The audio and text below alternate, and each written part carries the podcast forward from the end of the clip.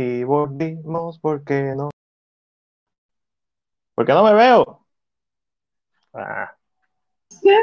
No sé. Ya, ya, ya, ya, ya, ya, no, ya, ya, ya. No sabía por qué no me veía. Ah, no, pero mira, Matías, me, me, me, copié de ti, pero es que siento que las preguntas bien son tan buenas. ¿Sabes son que tan buenas. Hacer, pero como lo estoy haciendo con, eh, cuando la he invitado en el otro podcast, aunque soy yo el único que lo hace en Puerto pero, Pero realmente podemos, yo, a mí, yo traté de, de tal vez maybe jugar un poquito con las palabras para que no se escuchen tan iguales pero podemos hacerlo como lo hacía o sea, el original, que no tiene las mismas preguntas. Se puede hacer en, One Chat yo lo que hago es que cambio eh, una de las preguntas por tu bebida favorita. Pero a mí, pero a mí, a mí me gustan mucho las, de, pero siento que las de las originales, lo que es el pros questionnaire, donde viene, es muy pesado. Porque la primera dice, ¿cuál, es tu virtud favorita? Ya, ya eso suena como, como que bien difícil para uno expresarse de momento. Así que por eso es que yo entiendo que las de James. Sí, las de James son las mejores, pero las del francés, que es de donde las saca, están este, están, están apretaditas. Yo también la, el Lady es como que no. Pero Angelito, vamos a hacer, vamos a seguir el, el de esto normal. Y ahora vamos a empezar a hablar de lo que vimos esta semana. Y queremos saber qué ustedes vieron esta semana Gracias a todo el mundo que se ha quedado con nosotros, compartiendo con Arturo, gran talento de Puerto Rico, director, guionista, productor, actor. De pronto estamos locos de ver Trail of Ashes el 1 de diciembre. Así que queremos saber ahora que todos ustedes que siguen aquí con nosotros, ¿qué vieron esta semana? ¿Vieron The Mandalorian? ¿Viste otra cosa? ¿Fuiste al cine? ¿No fuiste al cine? ¿Compraste algo para ver? Gran Angelito, yo tengo, antes de empezar con lo que vi, me compré Krampus, porque a mí me encanta Trick or Treat y nunca he visto Krampus y es del mismo eh, director. Me compré Heavy Metal, que es una película animada de fantasía y metal. Y, tengo, y me compré eh, la edición de Arrow de Flash Gordon. ¿Por qué? Porque yo la quería ir a ver en Luzca, pero ¿qué pasó? Me hice una operación de ojo y el día que estaba en Luzca si yo iba a, ver la película, mis ojos iban a sangrar. Así que no la pude ver, así que me la compré. Y déjame ver. Aquí Chris nos escribe: excelente entrevista Arturo Lizardi.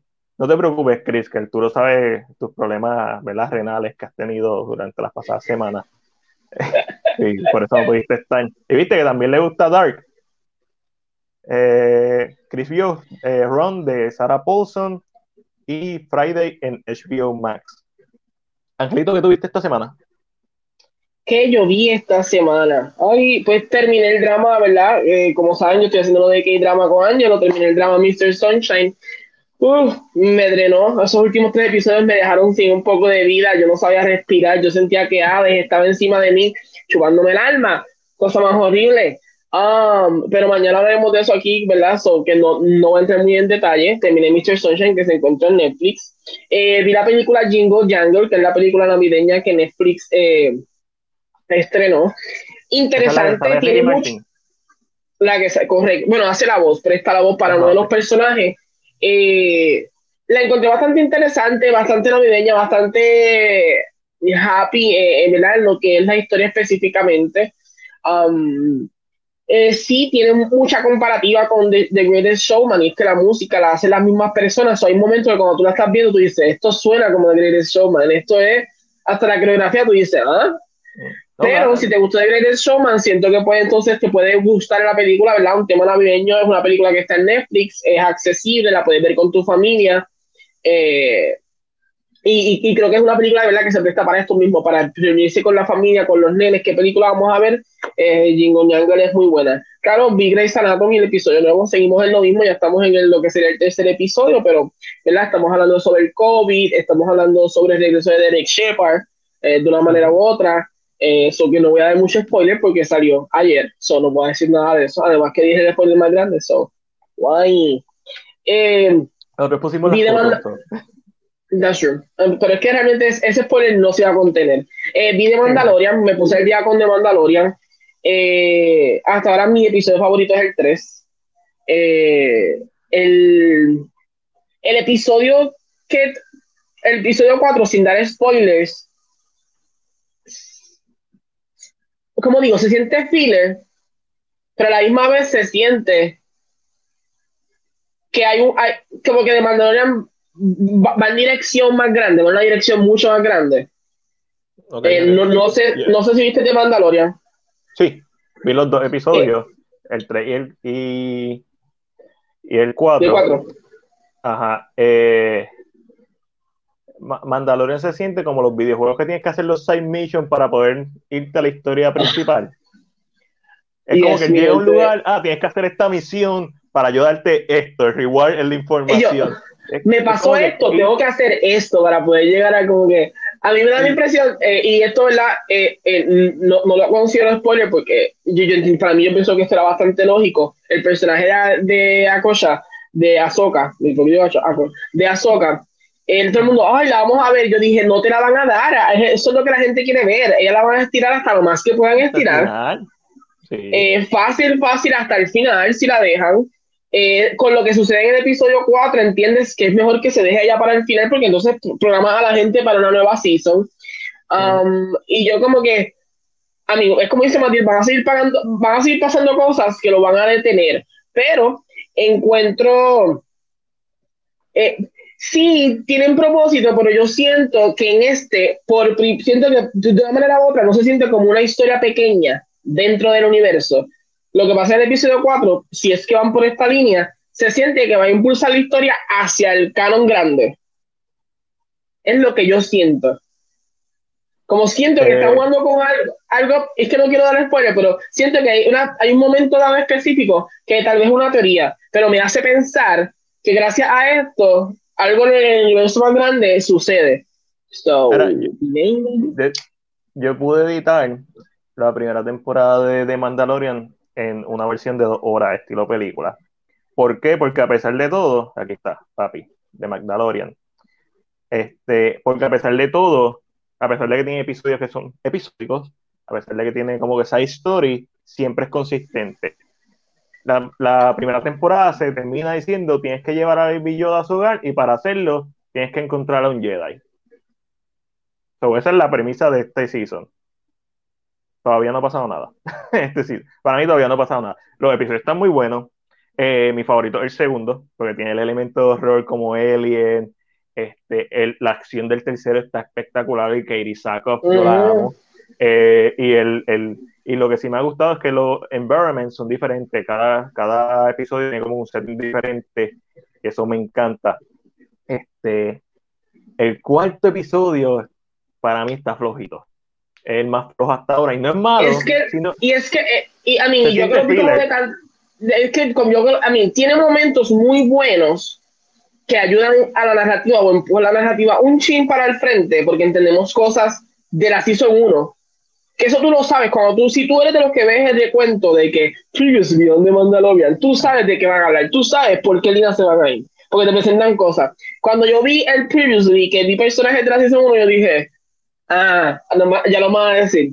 Que empuja la historia un poquito, pero todo lo demás, para mí, fue filler. Escenas que eran largas, eran extendidas para darle esta emoción, las escenas de, de persecución, ese tipo de cosas son escenas para extender el episodio, que aunque son amazing, porque es que no le quitamos, y se nota que le subieron el budget a Mandalorian. Eh, aunque son amazing, se sienten que están ahí para extenderlo todo, porque si no se quedaría corto todito. Eh, eh, de momentos hay momentos que es como que la comedia, hay un momento en la nave que está hecho simplemente para que tú te rías. So que hay cositas que ya son interesantes, pero a, veces la serie no es tan straightforward como pudiera ser, porque yo no necesito ver todo esto, esta información tú me la puedes dar de un solo cantazo. Eh, ahí yo no menciona que es un Bounty Hunter, sí, pero ya su, su mente Bounty Hunter como que cambia un poco, y lo notamos en el episodio 4, porque ¿verdad? vemos regresar personajes viejos, y como que ahí un le dice, pero es que yo no, ¿por qué yo tengo que? ¿Sabes por qué? Y él le dice, no, pues como que a él le envuelven. Yo creo que él el trabajo, el trabajo que él aceptó en este episodio es porque eran panas de él. Vamos a hablar claro. Eran panas y dijo, pues mira, lo voy a hacer. no fue porque a mí, no, no, no, era porque eran panas de y lógicamente lo más seguro no le cobraron el arreglo eh, de la nave. Pero, pero siento que sí, como que eh, para mí hasta el favorito es el 3, porque siento que la escena, ¿verdad? De cuando pasa lo de Baby Yoda, que aparece... Que aparece la, aparece? Lo, otro Mandalorian. Que esa escena completa yo estaba así. Sí, esa escena estuvo muy buena. Porque esa escena estuvo, se, se sintió como que...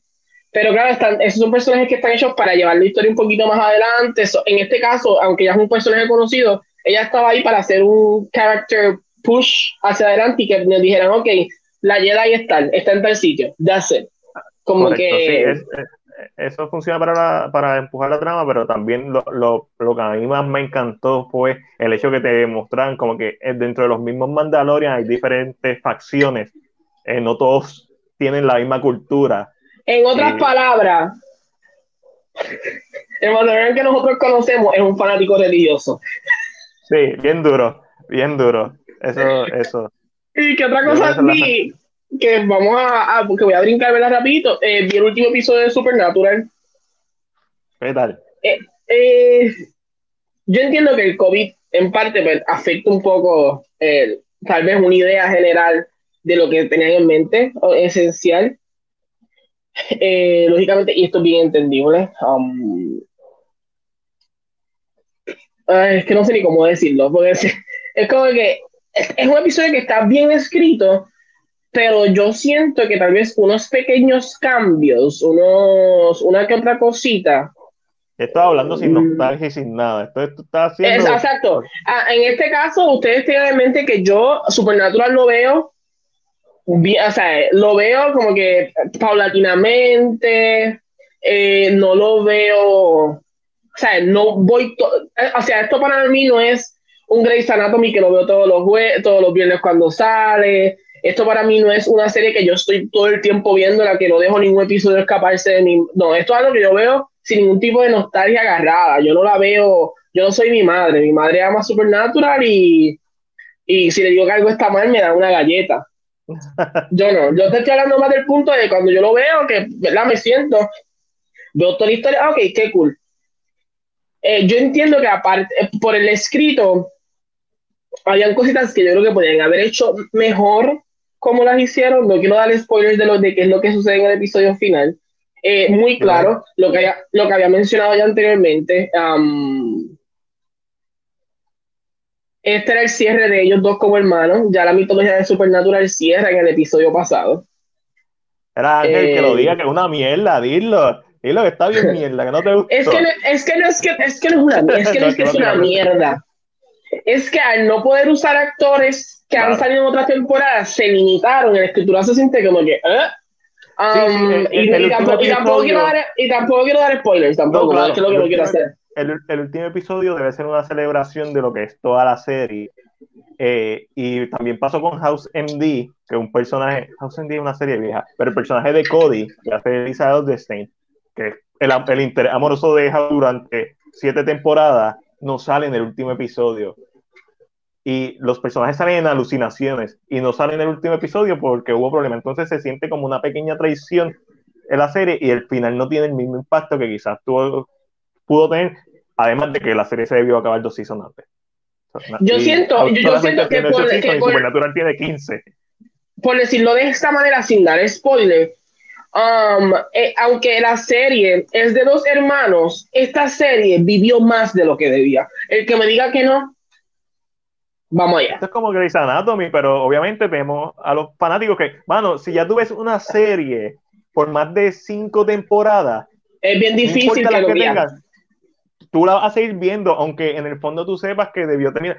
Yo vi House completa, yo vi Dexter completa. Dexter debió tener cuatro temporadas máximo máximo cinco. Las otras estuvieron de más. House debió tener más que seis temporadas. el final de la sexta temporada es perfecto para cerrar la serie. Tuvo ocho. Hay, hay, momentos, y yo no siento que son las últimas, las, las que son más flojas, sino están como que en el in-between. Como que un momento dado que no sabían qué, como que, uh, y como que se tuvieron que, ok, vamos a dirigir todo de otra forma, y esto cambia completamente la narrativa. Eh, y yo siento, por decirlo de esta manera, yo siento que todas estas personas o todos estos personajes hicieron algo con esta serie y, y como que de una manera u otra podían hacer para mí uno de los finales, y no es que sea el final perfecto, eh, pero eh, Desperate Housewives, cuando se acaba Desperate Housewives, y voy a usar este ejemplo porque para mí, yo siento que eso es un final que, aunque no es perfecto, da como un cocosito en el pecho porque tú, que, te, que, lo, viste, que lo viste todo, en Desperate Housewives, una de las personas, ellas todas se están mudando al final y todas están saliendo de sus casas. La última que se muda se monta en su carro y mientras va guiando por la calle, están todos los personajes que han muerto, vivos, muertos, todos están parados en la calle. Y te da esta idea, de, eh, te da como que este stand-off de que, I mean, lógicamente no están ahí, es imposible que estén ahí todos, pero te da como que esta idea de que estos todos son personajes que hicieron que esta serie fuera mucho más. O sea, que, que añadieron su granito. Y también entiendo que por el COVID no se, pudiera hacer, no se pudo hacer de esta manera, porque hay momentos que dicen, ah, porque allá está tal personaje, y tú como que, ¿cómo que allá está tal personaje? ¿Por qué no vamos a verlo? ¿Por qué no me enseñas una imagen del personaje? Hay COVID, no lo pongas a trabajar con los demás actores, ponlo a trabajar solo. Como dice Ash, eh, ¿verdad? Que, que, a pesar de todo fue un buen cierre dentro de las circunstancias y también eso como que algo que uno prevé eh, mientras la última toma sea ellos dos, no sea juntos o separados, depende cómo sea la edición, puede quedar súper emotivo. Estamos bien. Y eh, como está, ¿no? hemos hablado durante la semana que te enseñé, ahora estoy jugueado con el podcast de del ex Luthor, del ex Luthor, de Michael Rosenbaum. El podcast está en YouTube y vi los episodios de, de Dean Winchester y no son Dean Winchester, son los de, de Jason Ackle y Jared Paradigma. Correcto. Y específicamente, ¿cuál es el chiquito? Jensen. El del perito larguito, el que va a ser de Texas. No, no, no el que va a ser de Sean Norris, el otro. El de el otro, eh, ese, ese, es Jensen, ese es Jensen. Eh, pues Jensen dijo que él no está cerrado a la idea de que aquí a un par de años haga un episodio especial, una reunión, una película incluso. Eso, eh, Supernatural no, lo único, lo, único que te puedo, lo único que te puedo decir, Matías, es que yo sentí que a uno de los personajes, a Castiel, le hicieron lo mismo que le hicieron a Daenerys Targaryen. En Game of Thrones. Wow. Yo como que, puñeta, como, como tú, como tú me das, ¿cómo? ¿En qué cabeza tú me das un personaje y después me quitas la felicidad ante los ojos de uno? ¿Cómo? Así no se puede. Mira, este, se lo dije a, eso le dije a Angelo referente a, a Supernatural teniendo más vida más allá del final de esta de la serie. Quiero una película high budget y con y con gore, mano, una película de Supernatural estilo Constantine, pero no la serie, la película, pero es, más estilo eh, sorcista, algo, algo, pero con fantasía estaría en la madre. Y lo estamos viendo, lo estamos viendo no solamente el cine, va a salir una nueva temporada de Dexter, o lo que sea que van a hacer. Hay películas de Prison Break, o sea, no, no, una, es un hasta luego, básicamente, y los actores están bien dispuestos a volver a estos papeles que hicieron durante posiblemente más de 15 años. Así que vamos a ver, vamos a ver qué pasa. Eh, Angelito, yo vi un par de cosas y sigo con mi maratón de Friday the 13. Voy por la parte 8, vi Jason Takes Manhattan. Se supone que la reseña la tuviera hoy, pero bueno, no se subió hoy. Está 25% editada. Eh, Jason Takes Manhattan está bien mierda. Jason, Takes Manhattan es la única película de Friday the 13 que yo no quiero volver a ver. Me la puedo brincar, no aporta nada. La, la, la continuidad, un asco este, las muertes son, está bien mierda. mi, mi, reseña, son nueve minutos yo diciendo todos los aspectos mierda de esta película. Y es como diez segundos diciendo, ah, tiene esto bueno. Jason Takes Manhattan huele como huele Nueva York. A meao, a sucio. No, es que ni eso, porque si fuera así, pues tú dices, pues cool. El problema con Jason Takes Manhattan es que Vamos a empezar porque solamente hay dos minutos en Manhattan, en la película. Eh, oh, o lo demás fue, fue grabado en Vancouver o en sets. O 63 minutos de la película ocurren en un yate, en un crucero. So, se hubiera llamado Jason Takes a boat, whatever. Entonces, los últimos 30 minutos que tú dices, ah, llegaron a, porque en la hora y tres minutos ellos llegan a ver a Nueva York, ver la Estatua de la Libertad. Los próximos 25 minutos son en el puerto y en las calles, que son claramente calles en Vancouver, caído de Nueva York, sabe que no son calles de Nueva York, y tienen una escena en Times Square que dura dos minutos contados, dos minutos algo, y después pasan a un café, que es un set, y después vuelven a un callejón, y después se van a los sewers de Nueva York, y ahí el Y sale la, la, tortura, la tortuga niña. ¿no? Y uno de mis problemas más grandes con Jason Takes Manhattan es que la, el, de, el depiction de Manhattan es como si fuera las tortugas ninja y eso es parte de mi reseña. como, como, como te lo presentan, con, con desechos tóxicos en todos lados, le falta que brillaran verde, eso es lo único. Esta película es del 89, así que no hay, el que no la ha visto no la, no va a ver, punto, si no la ha visto a esta altura. Pero ese, ese es la cristonita de Jason, la toxicidad de Nueva York, así es que lo matan, lo derriten, se derrite. So, es un ah, asco de película. Ah. como, que jode la literalmente, continuidad. Literalmente Jason Takes Manhattan tiene todos los tropes de los 80 metidos en una sola película. Ay. Todo. E, el intro con música de ochentosa de rock tiene todo. Todo lo malo de los 80 está en Jason Takes Manhattan. Déjame leer los comentarios aquí. Al menos yo vi el final de la serie Chuck otros días, por lo que racionas de Blindwell, que es un canal de YouTube, y fue un final bien bueno para mí. Cool. Este, no he visto Chuck, ni tengo planes de verla, porque no a seguir. Eh, que lo haga Eric Cry, él dijo que la gente lo iba a odiar por la idea que él tenía sobre el show, que, eh, cómo, el show iba a terminar. Vamos a ver. Eh, empezamos a ver un documental sobre el, Scientology de Lea Remini en Netflix y está fuerte. Me está motivando para verla y reírme. No, no, no cometa ese error. Porque tú puedes ver una tú puedes ver una película como la parte 3, que es 3D, 3D del 82, y te vas a reír por el gimmick. Tú puedes ver una película como parte, parte 6 es súper graciosa, de Jason Leaf es súper graciosa, porque no, una película que se toma en serio a sí misma. Parte 7 te puedes reír porque es básicamente Jason versus Kerry. Parte 8 es mala. Y no es tan mala que es buena, es mala, punto. Es aburrida, las muertes no tienen, las muertes no son creativas, las muertes están bien mal hechas, los personajes son, mano, no hay personajes, el pacing de las muertes no es uno particularmente bueno y las muertes no son buenas. Es una película que no tiene nada para ofrecer y lo que ofrece, que es lo que uno piensa que va a estar cool, que Jason Takes Manhattan, dos minutos. Una película, ah, es la película más larga de la franquicia hasta, hasta donde llevo viendo, dura 100 minutos. No te la recomiendo.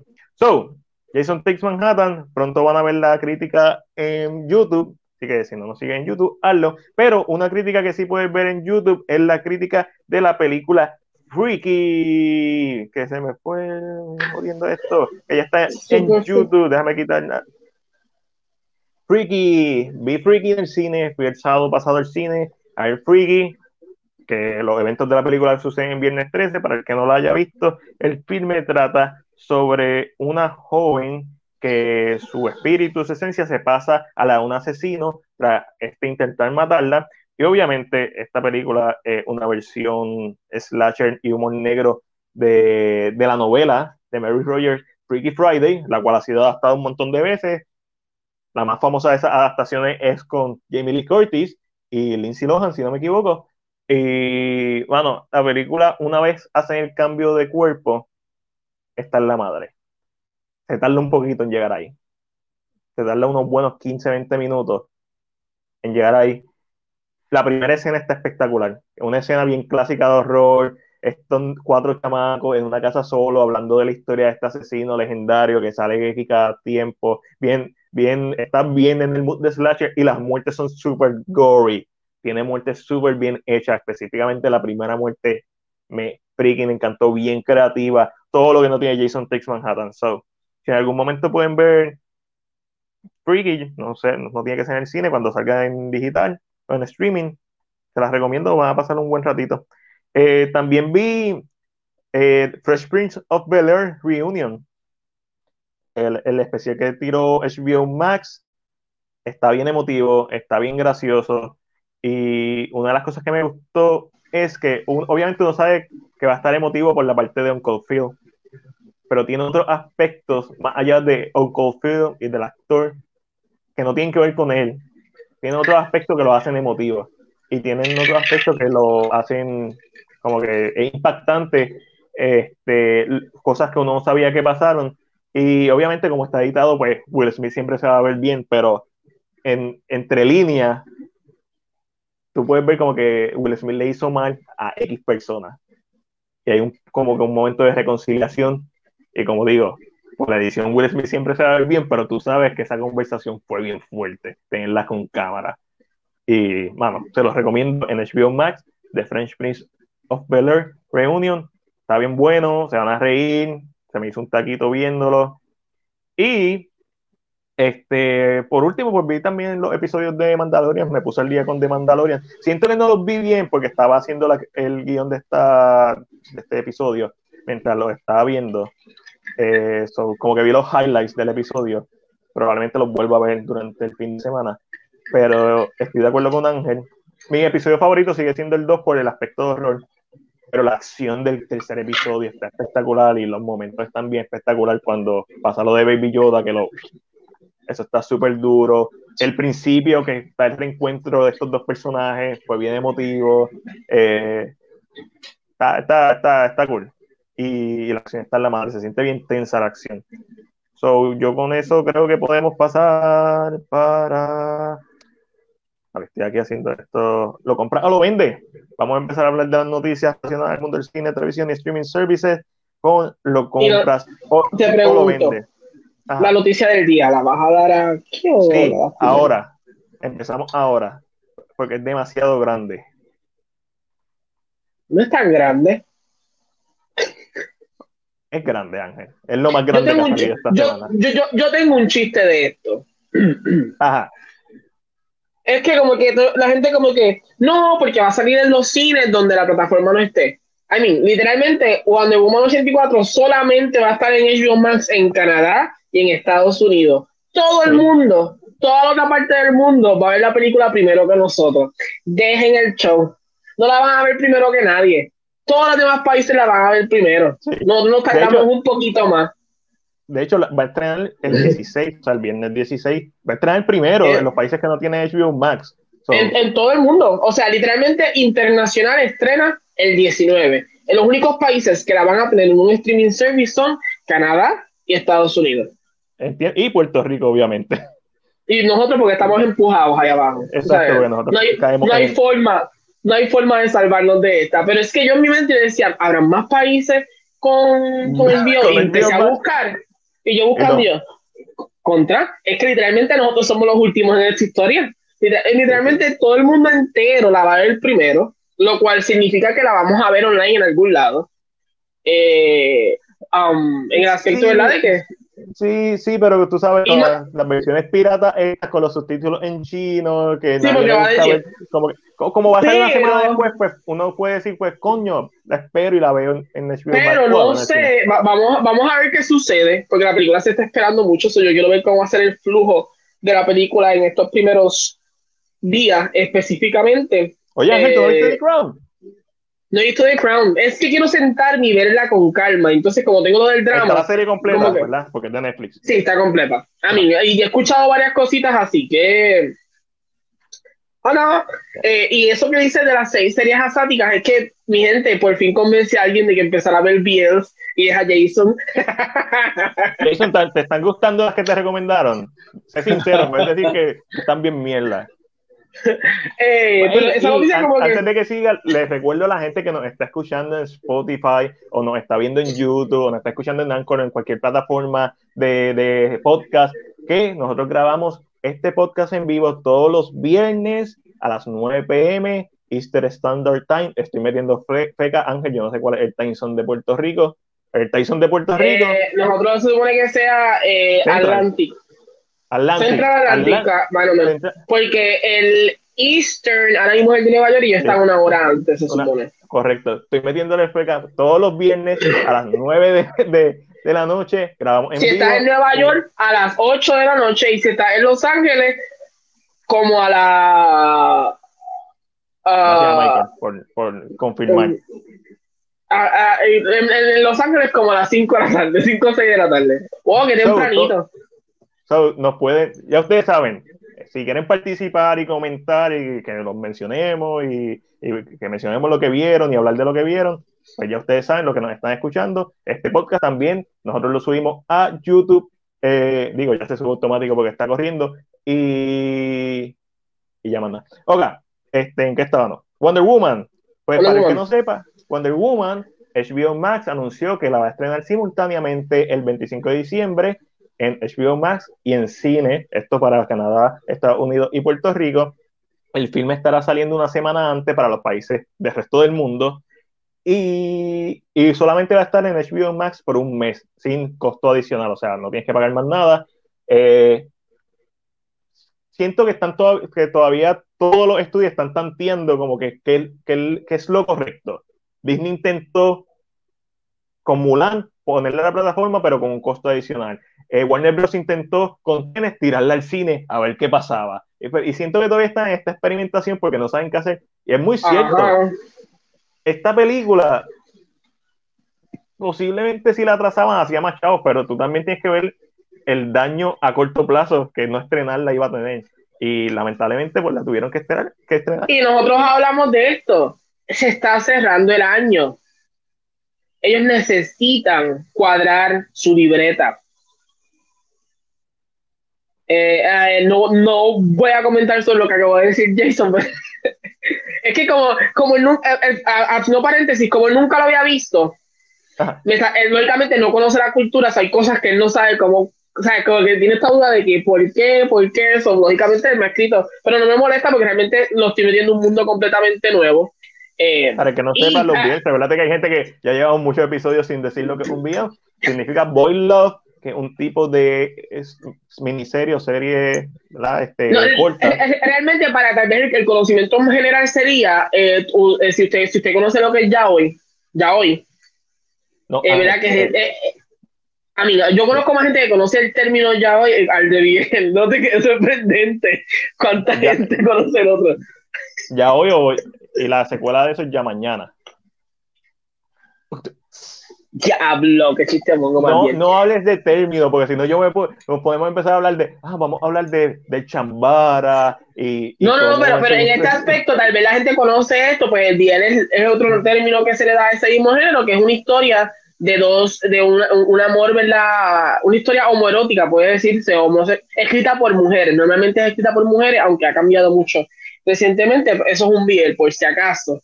Si alguno tiene duda, me puede escribir personalmente y como Jason sabe, le voy a dar una, gran lista de recomendaciones. Pero volviendo a Wonder Woman. ¿Lo compra o lo eh, vende? Vamos a empezar porque esa es la sección. A mí, yo lo compro. Yo me leí el script que se liquió, ya. Eh, porque yo soy una persona que yo para invertir dinero en algo necesito saber si me va a gustar o no. Um, eh, tú no te compras un carro sin darle un test drive. Um, So, yo leí el script. Que sea cierto o no sea cierto el script, esto es una de las decisiones por la cual yo la voy a ver en casa primero. Eh, yo la voy a ver en HBO Max.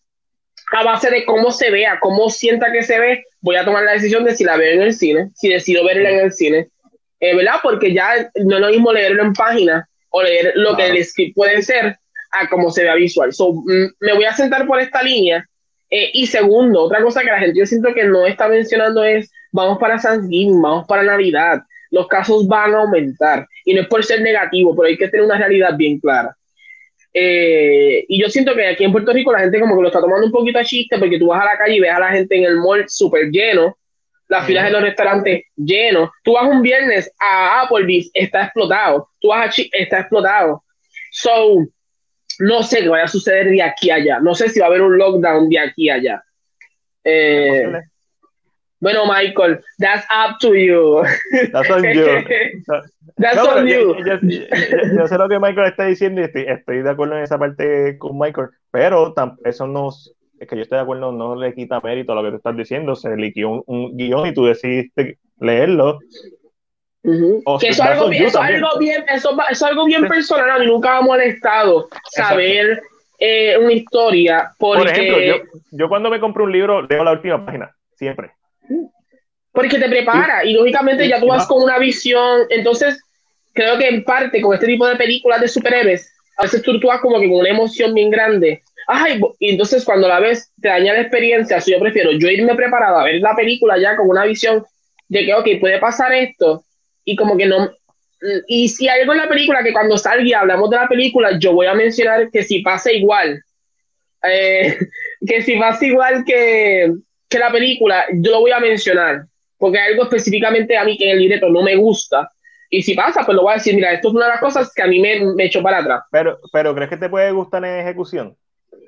La ejecución es todo al final del día.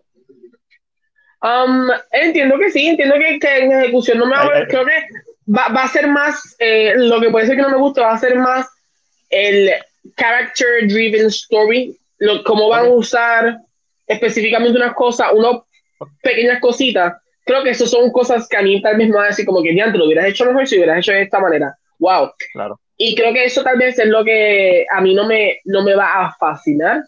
Um, pero puede ser que me equivoque, puede ser que el, el guion sea completamente falso. Lo compro, yo por lo menos en lo personal la voy a ver en HBO Max. Matiel, ¿dónde tú la vas a ver? Eh, probablemente en HBO Max. Depende en dónde esté primero, porque nosotros pensamos, ah, 25 de diciembre a las 12 de la noche del 25 de diciembre está en HBO Max, la voy a ver en HBO Max, porque yo quiero hacer esa reseña a SAP, pero es por el hecho de que quiero hacer la reseña. ¿Qué pasa? Si la película sale en HBO Max el 25 de diciembre a la 1 de la tarde y primero sale en cine, primero, y la primera tanda a las 12, voy a tratar de verla en cine. Mi preferencia ahora mí lo compro, que salga a las 2. Si sale primero en HBO Max, la veo en HBO Max. Si sale primero en el cine, el mismo día, la veo en el cine. Posiblemente la voy a ver en las dos. Si sale a la misma vez, HBO Max en la comodidad de mi casa. Después la veo en el cine. O sea, Uno con más, con más. Entonces, Ash dice: Para mí es como escuchar algún spoiler del libro y ver la adaptación. No es lo mismo escucharlo que verlo en pantalla. Es muy cierto. Eso es una de las bases. Pero, pero al ser esto el libreto o ser la película, no es como que estoy viendo una adaptación de algo. Estoy viendo exactamente lo que va, si, si corre igual. Porque el punto es que esto corre igual. Si es eso, ya hay cosas que yo sé personalmente que a mí no me van a gustar. Ya, yo personalmente, según el libro, hay algo que es, algo bien específico, más, o sea, algo bien específico. Juan sabe que es lo que no me gustó del libreto. Que seguro tiene que ver con um, Chita, pero este. Pero no, eh, sí, porque la gente sabe. Pero, pero eh, es algo que a mí no me va a gustar. Y yo estoy muy seguro que si es así, yo voy a decir como que es en serio. Pero, pero a la misma vez, yo no soy esta persona. No, yo lo que cita es el personaje que a mí me metí. Voy a, ya. Y, y, y ¿sabes qué? No creo que. Y no, y, y, no creo que sea la actriz, exacto. No creo que sea la actriz. Creo que como va a estar escrita, no va a, funcionar bien. A la pobre Nilma está llorando todavía por el Supernatural. No digas nada, madre, no digas nada, no spoilees nada, que no hemos dicho nada de Supernatural. So, Hablamos de que se acabó y. pero no hemos dicho nada de lo que pasó en el episodio, así que. Um, y, y, creo que es, pero lo compro. Eh, pero, eh, pero terminando el, el, tema específico, yo siento que Matilde dio en el punto. Los, sí, el cine está probando que le funciona. El cine está viendo que funciona. Pero la diferencia en este caso específicamente, porque alguien lo mencionó y no sé si vas a mencionarlo ahorita, pero ya Disney aclaró que Black Widow no va para Disney Plus. No, y de eso vamos a hablar ahorita. Ellos hicieron unos este, cambios y, cuando tengamos ese tema, le voy, le voy a decir específicamente por qué tal vez no puede ir a Disney Plus, porque esto tiene que ver mucho con la distribución. HBO Max solamente está en dos países. No es una, y uno de los países es el país con más casos de COVID. So, eh, monetariamente. no es una mala estrategia lo que están haciendo, pero a la misma vez siguen tirando los dados. Porque nadie sabe lo que va a pasar. Ah, a, ver, a ver dónde se pega, a ver cómo que. ¿Te, recuerdas cuando, ¿Te recuerdas cuando el COVID iba a durar dos o tres meses? Igual. Sí, sí, en, en, en, mayo se va. En mayo se va. Papi, vamos para diciembre. Próximo tema que quiero llorar. Mira, eh, lo compras o lo vendes. Se confirma una quinta película de Predator. Obviamente está traído a ustedes por 20th eh, Century Studios. Entiéndase, Disney. ¿Lo compras o lo vendes? Lo compro. Esto lo hablamos hace tiempo, cuando iba a salir Predator. Yo soy un fan de estas películas. Tú me pones una película de él y una película de Predator, la voy a comprar. No es que tengo expectativas grandes, lo compro. Y ustedes, los que nos están escuchando y nos están viendo, ¿lo compran o lo venden? Una quinta película de Predator va a ser eh, con el director de Ten Cloverfield Lane, Dan Trachtenberg. Lo compró, lo compró. Pues yo Y, creo que y seguimos- asegúrate, y asegúrate, siento que de seguro Eren viene pronto por ahí también. Sí, eh, hay, hay rumores desde hace tiempo de que se está desarrollando una serie de Alien o en el universo de Alien. Eh, Ridley Scott definitivamente hizo la película con Disney, pero básicamente también se rumora que es como que yo hago una para ti, dame la última de Alien para terminar mi, mi trilogía de Prometheus. Eh, también se comenta Ujú. eso. Eh, está No solo eso, Eren está corriendo en el, en el run de, eh, tiene un run dentro de Marvel, so, eh, están, están tanteando con aguas. Como que aunque Sí. eso se puede hacer de cualquier manera, pero yo siento que están jugando un poquito como con estas cosas que son, eh, están apelando a la nostalgia o, o a, a los IP viejos para seguir creando. So, Tú, no compras, tú no compraste a 20th Century Fox por el pa, para, para, para, para, no- lo compraste por todos los IP que tienes para jugar. Honalón, Alien, Predator, los mismos X-Men que eran de 20th Century Fox, Deadpool, que vamos también a hablar ahorita de Deadpool. O sea, es por los IP que tiene. So, obviamente, tú no vas a dejar estas franquicias de renombre podrirse. Tú vas a, a empezar a trabajar en ellas. Este, so, quiero ver qué pueden hacer bajo esta nueva tutela, porque definitivamente Predator, la original del 87, es un peliculón, como que esta película que es timeless, cada vez que la veo es como que, diablo, esta película está muy dura. La 2 con Danny Glover del 90 y pico, eh, el final está cool, pero es lo que es, con Gary Busey también, este, y María Conchita Alonso. Eh, Predators, una copia de, Preda- de la primera de Predator, por eso es que funciona muchas veces, pero eh. Y de Predator, que a mí me gustó porque es entretenida, pero está muy por debajo de lo que debería ser. Todavía no, esto es como que, tú sabes que no, que estoy bien trabado, que normalmente dicen, ah, la primera película es la mejor, que no siempre es así, vamos a hablar claro. En este caso así, está Predator y todas las demás, están bien por debajo. So, ¿Cuándo van a traer una película que esté cerca, igual o mejor que la original? Eso es lo que yo estoy esperando. Y Rubén Blades, es cierto, Rubén Blades sale en Predator 2 con Chris Younger. Este, yo lo compro, we never know. Eh, yo lo compro, never know. Disney va a hacer todo lo ahora, remake. Sí, y Disney va a pelear con, para meter contenido en su plataforma de Hulu. Sea, si necesitas, necesitas crear contenido. So, vamos para lo próximo. Esta noticia me gusta. ¿La quieres coger tú, Ángel? próxima noticia. Ay, espérate, espérate. De momento me pongo a leer el comentario en otro lado. Ok. Angelina Jolie dirigirá a Tom Hardy en el biopic del famoso fotoperiodista de guerra británico Don McCauley. La película llevará por título Unreasonable Behavior.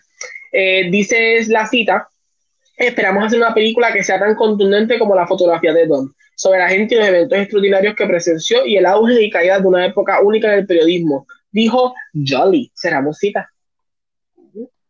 Esto me hace pensar un poco, aunque no es igual, pero me hace pensar mucho la película de Rosamund Pike. Ajá, de la, de, también de la fotoperiodista.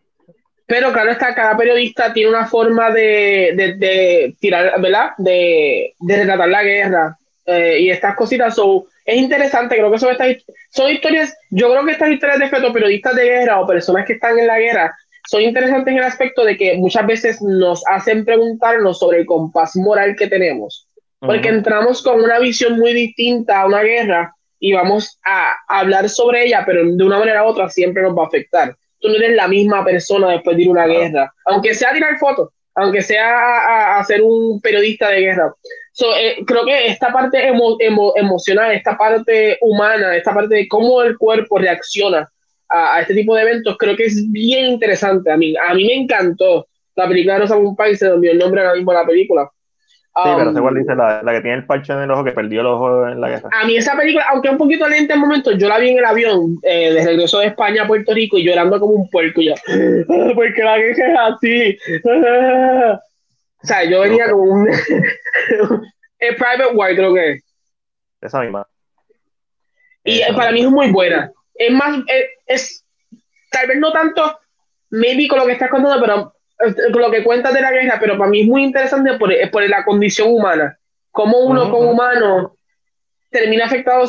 para mí siento que esta puede ser lo mismo, así que no sé quién es el, el, el fotoperiodista, maybe tal vez una foto sí la conocemos de él específicamente, eh, pero pero siento que sí, siento que estoy ready para una película así, siento que deberíamos hacer más historias de fotoperiodistas de guerra, eh, eh, o, o, sea, como, ya, siento que es bien interesante porque a través de, su lente vemos cosas muy diferentes, so, lo compro.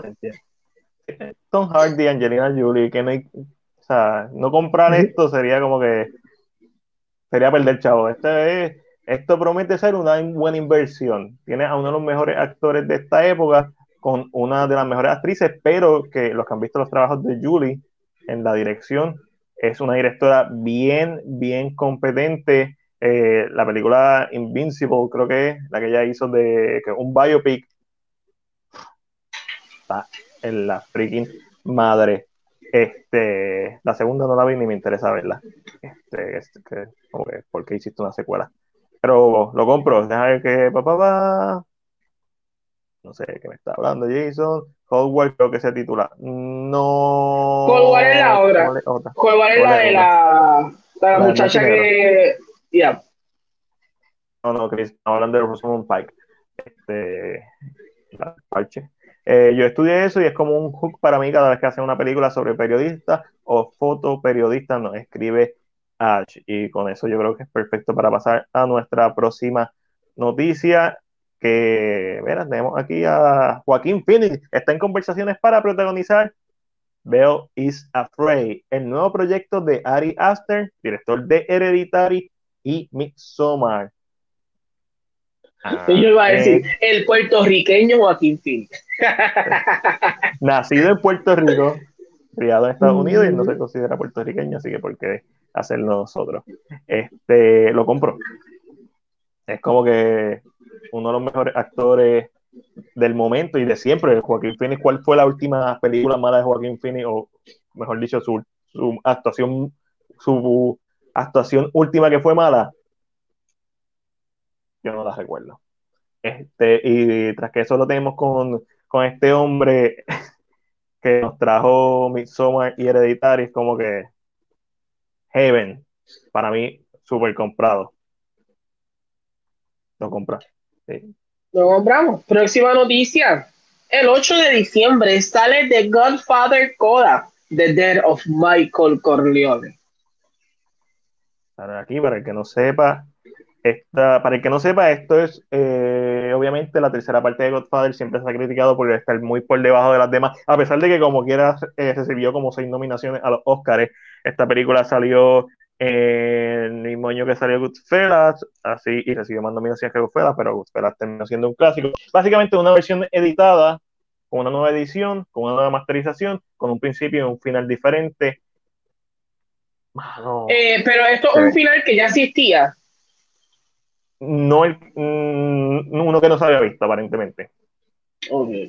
Pero que, fui, que, que sí fue grabado, que tú sepas. sí, sí, sí, sí, sí, fue grabado. esto, es como, esto es como un director Scott diferente. Exactamente, es, exactamente eso, un director cut. Eh, mano, Francis Ford Coppola. Esto se, otra vez, todo lo que ha salido esta semana es como que lo compro. El trailer, hay varios trailers, hay un trailer como que más enfocado en, el proceso de remasterización eh, y está el trailer formal. El trailer formal está espectacular. La película sale el 8 de diciembre, si no me equivoco, digital. Yo quiero un steelbook de esta película porque ya tengo steelbook de las primeras dos. No he comprado nunca la tercera porque nunca he conseguido el steelbook y porque siempre he escuchado que es la la menos de las tres. me gustaría ver esta tercera antes de la tercera original para entonces lo mismo que vamos a hacer con Chris. Chris va a ver Justice League antes de ver Justice League del 2017. Pues, y, y, Chris es el único que nos va a obtener esa perspectiva de decir como que, ah, mano, no nostálgica, no, exacto, no hay ningún tipo de conexión. Exacto. Eh, sí, Chris está bien, misma. Mami, que tiene una diarrea. Viene pronto, sí, tiene. Está. Pero de estas del diablo que no puede. Está todo el tiempo metido en español. está, eh, según informa Deadline, se está desarrollando un remake de Short Circuit. ¿Lo, compran o lo venden?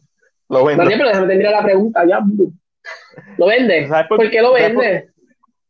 Lo vendo porque ya hay como 500 películas de este mismo concepto, incluyendo de Iron Giant.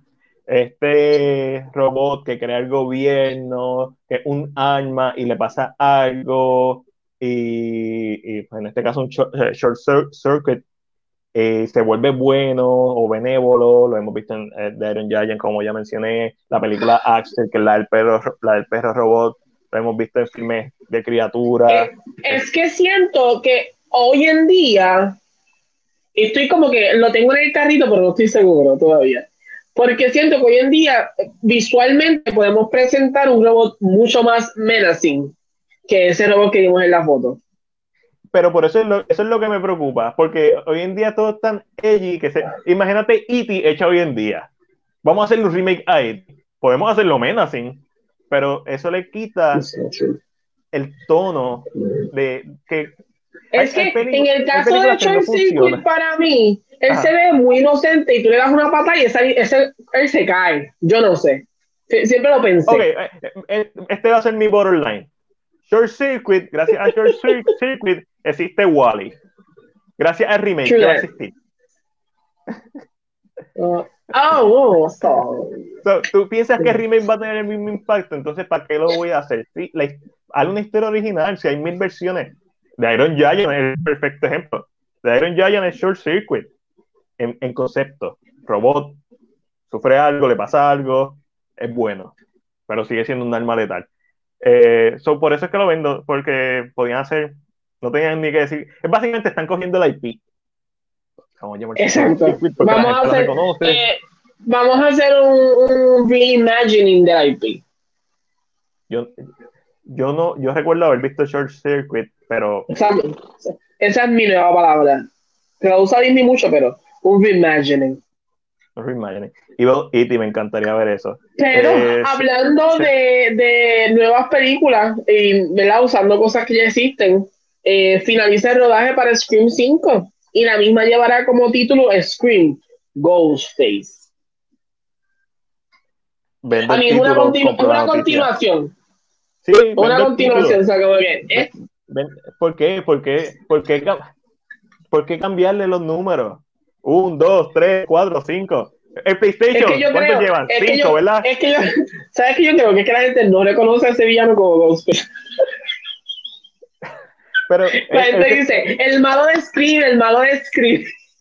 Espera, es, es, es, verdad, eso es cierto. Los fanáticos de los sabemos, pero no todos somos fanáticos de los Pero esto es como las de Sao. Sao 1, 2, 3, 4, 5, 6, la 7 se llama, el título oficial de SAO 7 es SAO 3D, de Final Chapter, probablemente.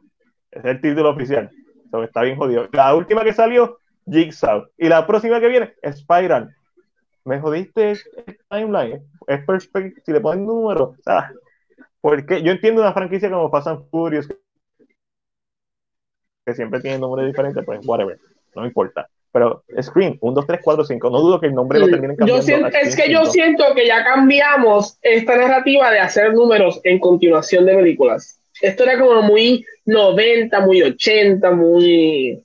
Y la narrativa como que cambió un par de años atrás, cuando, cuando llegó Harry Potter.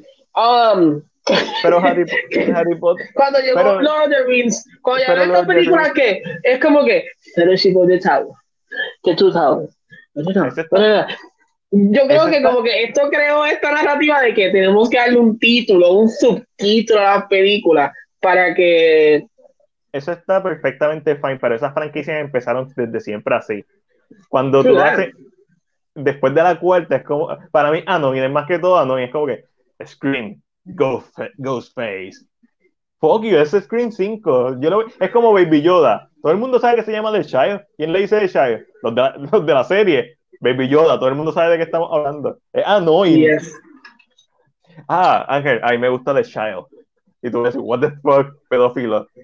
Y yo, Nadie va a saber. Si yo digo, ah, Ángel, a mí me gusta Baby Yoda. Me metí en un comment de algo de Mandalorian y la gente, este no, él no se llama Baby Yoda, Yoda era el nombre. yo, loco, respira hondo, caramba, no, no, te, no te desesperes porque la gente le está diciendo Baby Yoda porque es más fácil que decir The Child, The Child.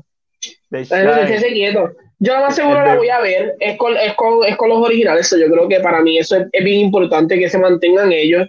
Creo que eso o dice mucho de los actores que en verdad no les importa el trabajo que le den, o, o, dice mucho de la película que la es buena y a ellos les gustó. No sabía cómo, eh, pero siento que mantener los originales sí mantiene una una narrativa tal vez eh, muy parecida, porque ¿verdad? mucha gente a veces estos personajes los busca por nostalgia, los quiere volver a ver y so yo creo que lo compro, a mí no me molesta. Plus que lo jugué con en Dead by Daylight. Uh, eh, y la habilidad de Ghostface? Pero tú ah, juegas como, víctima o como villano. La, la, solamente lo he jugado una vez. Vamos a aclarar que lo jugué una vez. Yo dije lo jugué como si hubiera jugado 100 ah. veces. Y esa única vez fue víctima. Y corrí como puerco. Yo creo que nunca traté Yo corrí. Yo no hice nada. Yo ni prendí los generadores. Yo corrí. Nada. Dicen, dicen de las personas que no les gusta, dicen que es más divertido jugar como, como el asesino. Este, Siempre, pero a mí nunca más, como lo, he hecho, a mí, Mario sabes yo soy un cobarde. Yo he jugado ese juego yo creo dos veces, and that's it for me. a menos que lo juegue como que ejemplo, que estés tú, a gente que yo conozca, que puedo relajar con ustedes. Pero gente extraña, no me siento muy raro. Yo, no, no, no, no, no, no, no, así que no. Pues la, la habilidad de Ghostface está cool. Él te tiene que mirar para como que no sé, María Arteach, tú eres la que sabes de eso, nos no puedes escribir cuál es la habilidad de Ghostface. Pues yo sé que lo he visto. Eh, también está Pyramid Head de Silent Hill, eh, uno de los, de los que yo he visto que mejor se mueve. Está, está Michael, está, está Freddy. Eh, Freddy, está el Demogorgon de Stranger Things. Correcto. Están los, están los originales. a mí el juego, el juego es muy bueno el juego para mí es muy bueno, pero a mí no me gusta el horror y este desespero de que me están siguiendo y que me tengo que esconder, a mí me da como que un pánico. yo creo que a mí tampoco me gustaría jugar como víctima, así que estoy ahí contigo. Mira, eh, hablando de películas viejas, Friday Night, que es del 88, si no me equivoco, 88-85. Eh, Tom Holland, no el actor, no Spider-Man. Tom Holland es un director también, si no me equivoco, el director de la película original. Eh, escribió una secuela, este estilo, el estilo Legacy Sequel, como lo es Halloween 2018. Escribió una secuela eh, del filme del 85, este, está buscando hacerla. El filme tiene el super original título Friday Night Resurrection. Pero de Friday Night no se hizo un remake ya. Sí, y el remake tiene una segunda parte, si no me equivoco, y la original tiene una o dos partes también.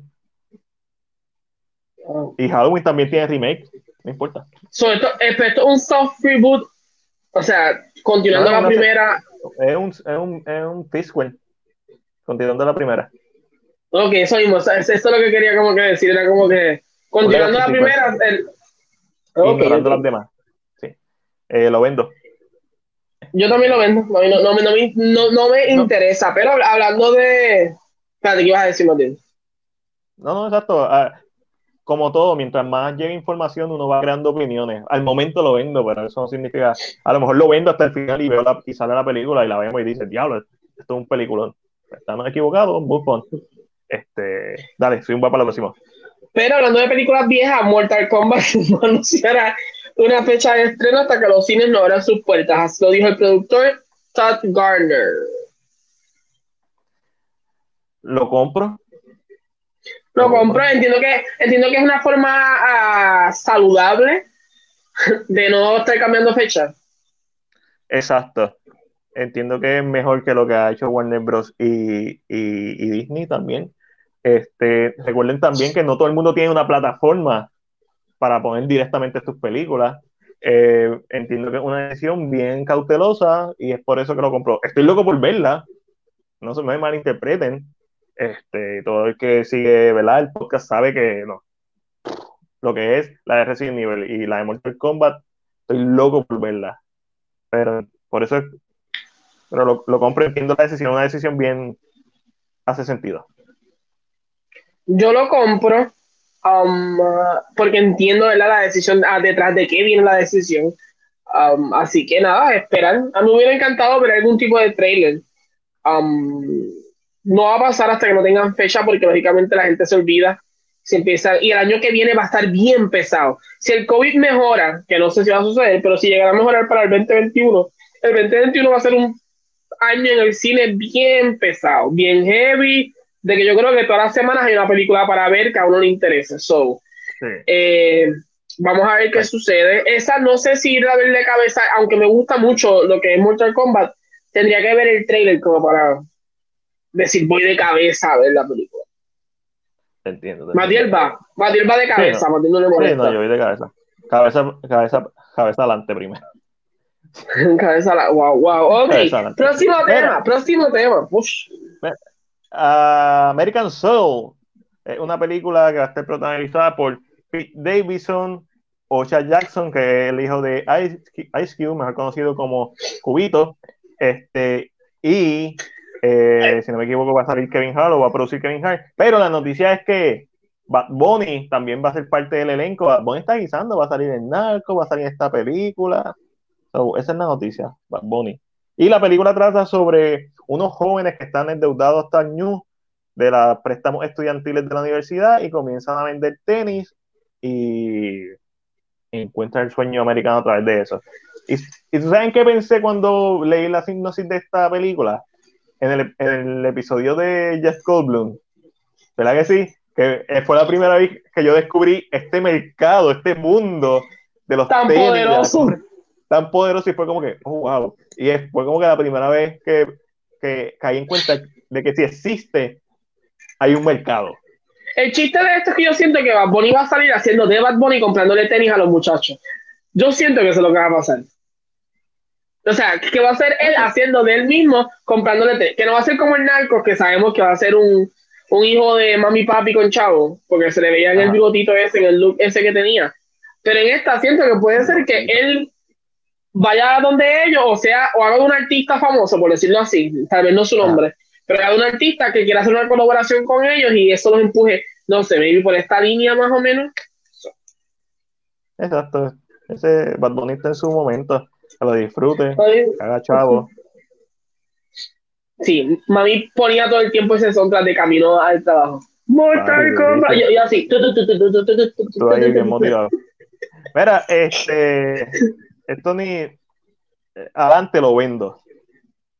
Eh. ¿Vieron el trailer de Tom and Jerry? Lo vi, lo vi. ¿Lo compra o lo vende? Eh, esto tiene que ser para on demand, ¿verdad? Right? Olvídate, lo compra, para o lo, cine. no se sabe. Hasta ahora va para cine. ¿Lo compra o lo vende? Lo compro si va para un video on demand. Ok. Yo lo, lo, lo vendo. ¿Sabes por qué lo vendo? Eh, específicamente lo vendo por una razón. Me encanta Tom Jerry. Sin Tom Jerry no podría existir Tony Daly, que son las versiones más, más fuertes, más, más crudas de, de los Simpsons de Tom Jerry. Estos personajes, antes las animaciones eran bien violentas, este, Coyote y el Correcamino, súper violentas. No tenían sangre, pero no, no dejan de ser violentas. La idea de hacer animación 2D con live action funciona. Lo hemos visto en muchas películas. Eh, Pete Dragon, la original. Who Framed Roger Rabbit. Space Jam. eh, Looney Tunes Back to, eh, to, Action. Como sea que se llama la de Random Fraser. ¿Por qué esta película se ve tan mal? Siendo Who Framed Roger Rabbit una película que salió en el 89, 88 y tiene más de 30 años y esta película se ve peor que Who Framed Roger Rabbit. ¿Cómo está yo, siento que, yo siento que es el lighting. Hay el lighting, pero eso es la cinematografía exactamente, la composición de cómo está hecha. No Porque ellos se ven muy brillantes. Eh, por lo menos, no sé si viste el trailer, eh, imagino que sí. Pero ellos se ven muy brillantes, muy el visual cuando tú ves el trailer, ellos se ven muy, muy muy muñequitos en un mundo muy real. Y eso como que visualmente como que... Mm, entiendo la historia que quieren hacer, entiendo la narrativa, ellos se retiran, se van de la casa donde viven, se, siente como un tipo de continuación, por decirlo así. Um, ellos se retiran y entonces, lógicamente, eh, Jerry decide vivir en un hotel de Nueva York, que es lo que tú entiendes por el trailer, ¿verdad? Porque no te dice nada. Eh, y lógicamente contratan a, Tom para que lo saque, regresando a las mismas andazas de siempre, bla, bla, bla. Pero siento que es lo que dice Matías, visualmente cuando tú ves el... Cuando tú lo ves visual, no funciona. Y no sé si hubiera funcionado el estilo de Sonic, porque Sonic te explica que no viene de nuestro, de nuestro mundo. O sea, hay una explicación y, y, y, el mismo trailer, hay momentos que parte, eh, rompen la narrativa realística porque Jerry mueve la casita de, ratón y él se da contra la pared, que es algo clásico que siempre ha hecho. Eh, pero quizás quizás dijo, Chris dijo, Chris, dijo Sonic, pero Detective Pikachu funcionó. Y tiene la misma animación, o sea, fiel al diseño original, pero con textura. Yo creo que eso es lo que se refiere, que sea la textura de CGI, que hubiera sido CGI, mismo diseño, pero con textura, pelaje fotorrealístico. Eh, yo pienso que así hubiera funcionado ligeramente mejor, pero la cinematografía se ve tan mala y la iluminación, como tú dices, se ve tan mala que no convence. Más interesante me parecieron los personajes humanos en una película que se llama Tony Jerry, que nunca debería pasar. Este, y volviendo a Who Framed Roger Rabbit, que es una película que las reglas de las animaciones están en el mundo real, no me molesta eso, pero en Who Framed Roger Rabbit se nota el cuidado. Si uno ve los behind the scenes de cómo hicieron esa película, hay mucho cuidado de cómo hicieron las cosas. Esta película no se ve cuidada y, y hasta cierto punto para mí es bochornoso que una película con más de 30 años de evolución en la tecnología y en la animación, de diferencia, especialmente comparándolas con Framed Roger Rabbit, no se vea ni la mitad de bien. Es que yo siento también que, es que yo siento también que la animación ha, ha, brincado de una manera muy, y lo notas mucho en las nuevas versiones de las Powerpuff Girls, las nuevas versiones de muñequitos existentes, la animación no es la misma. Eh, antes yo siento que se cuidaba más la animación, o la animación se veía mejor antes. Eh, en día, ah, no sé si es que hoy en día el gag de la comedia es lo que a los niños les gusta, de verdad no sé, porque yo no tengo niños y no sé lo que les gusta ahora mismo eh, específicamente, So, pero yo siento que la animación, específicamente eh, la caricatura, a, veces siento que se ha movido hacia un lugar que no es tan pulido como era antes. Aunque, ellos se ven muy, aunque ellos se ven muy bien dibujados. O sea, el lighting para mí es lo malo, pero ellos se ven muy clásicos en su imagen. Es la composición. Como está hecha la animación, está perfectamente bien es la parte live action lo que no cuadra. y por eso te digo que la composición, la animación está espectacular. Ellos, pero si ellos estuvieran en una película animada, funcionaría mil veces mejor. Pero cuando la con el live action en esta película, se ve mal. Es que, punto. O sea, tú dices que dudas que se es que no has visto el trailer, se ve malísimo. Y si lo viste y te gustó el trailer, pues cada cual tiene su gusto, pero se ve malísimo. Eh, estoy buscando aquí quién va a ser el director de esta película eh, para ver si hay algún tipo de esperanza. ¿Quién es el director? ¿Sabemos? Estoy buscando porque hay, muchas películas de Don Jerry desde tiempos inmemoriales. Tom Jerry, el director es Team Story. Me suena. Team Story es el director, te digo ahora rapidito, déjame que me salga la. Eh, la primera Fantastic Four. Eso no es bueno. Ajá. Este, Shaft. ¿La última o cuál de las de Shaft? La del 2019. 2019. Ok, ok. Eh, eh, barbershop, eh, estoy viendo. Taxi, Barbershop. Casi nada, no bueno. Eh, The Fighting Squad. Estos son video shorts, todos estos son video shorts. Eh, eh hizo, o sea, mm, ¿Nunca ha hecho una animación? eh, hizo, eso estoy de ver, pero como por nombre no te sé decir si son animadas o no. Yo estoy buscando también. Déjame ver, déjame ver. Animación, animación, animación, animación. Vamos a ver si aquí en el contenido me deja saber. No, no, no. No Faidalon, Ice Cube, Kevin Harlem is playing, que es un No, stand-up. al, al pare- al parecer no ha hecho ningún tipo de animación. Este, estoy, estoy buscando ahí intensamente. Eh, esta película es animación con live action, ha hecho todo lo que ha hecho en live action por lo que vemos. No se ve bien, independientemente. O sea, esto es independiente. Podría, podría tener, podría ser James Cameron, podría ser Spielberg, podría tener esa filmografía, Podría podría ser, podría Robert Zemeckis, que es el mejor Podría ser que. Scorsese, podría ser cualquiera, y tú me tiras este trailer, y yo te voy a decir si se ve malo. Puede ser que por, por quien sea, quizás le dé el beneficio de la duda, pero por el momento, por ser King Story y por el Ah, trailer, espérate. José nos dice que no está hablando de eso, está hablando de, de la de Lilo and Stitch. Pongan nombre, maldita sea, de lo que están hablando. Nos están aquí haciendo un tema entero. Pero es que esta es la primera Fantasy Four que para mí no es tan mala. La, la primera es la mejor, pero la baja está bien bajita. Exacto, exacto. No, esta no eh, es, por- no, pero por si acaso digo que no vaya a pensar que es la última. Ah, no, no, no.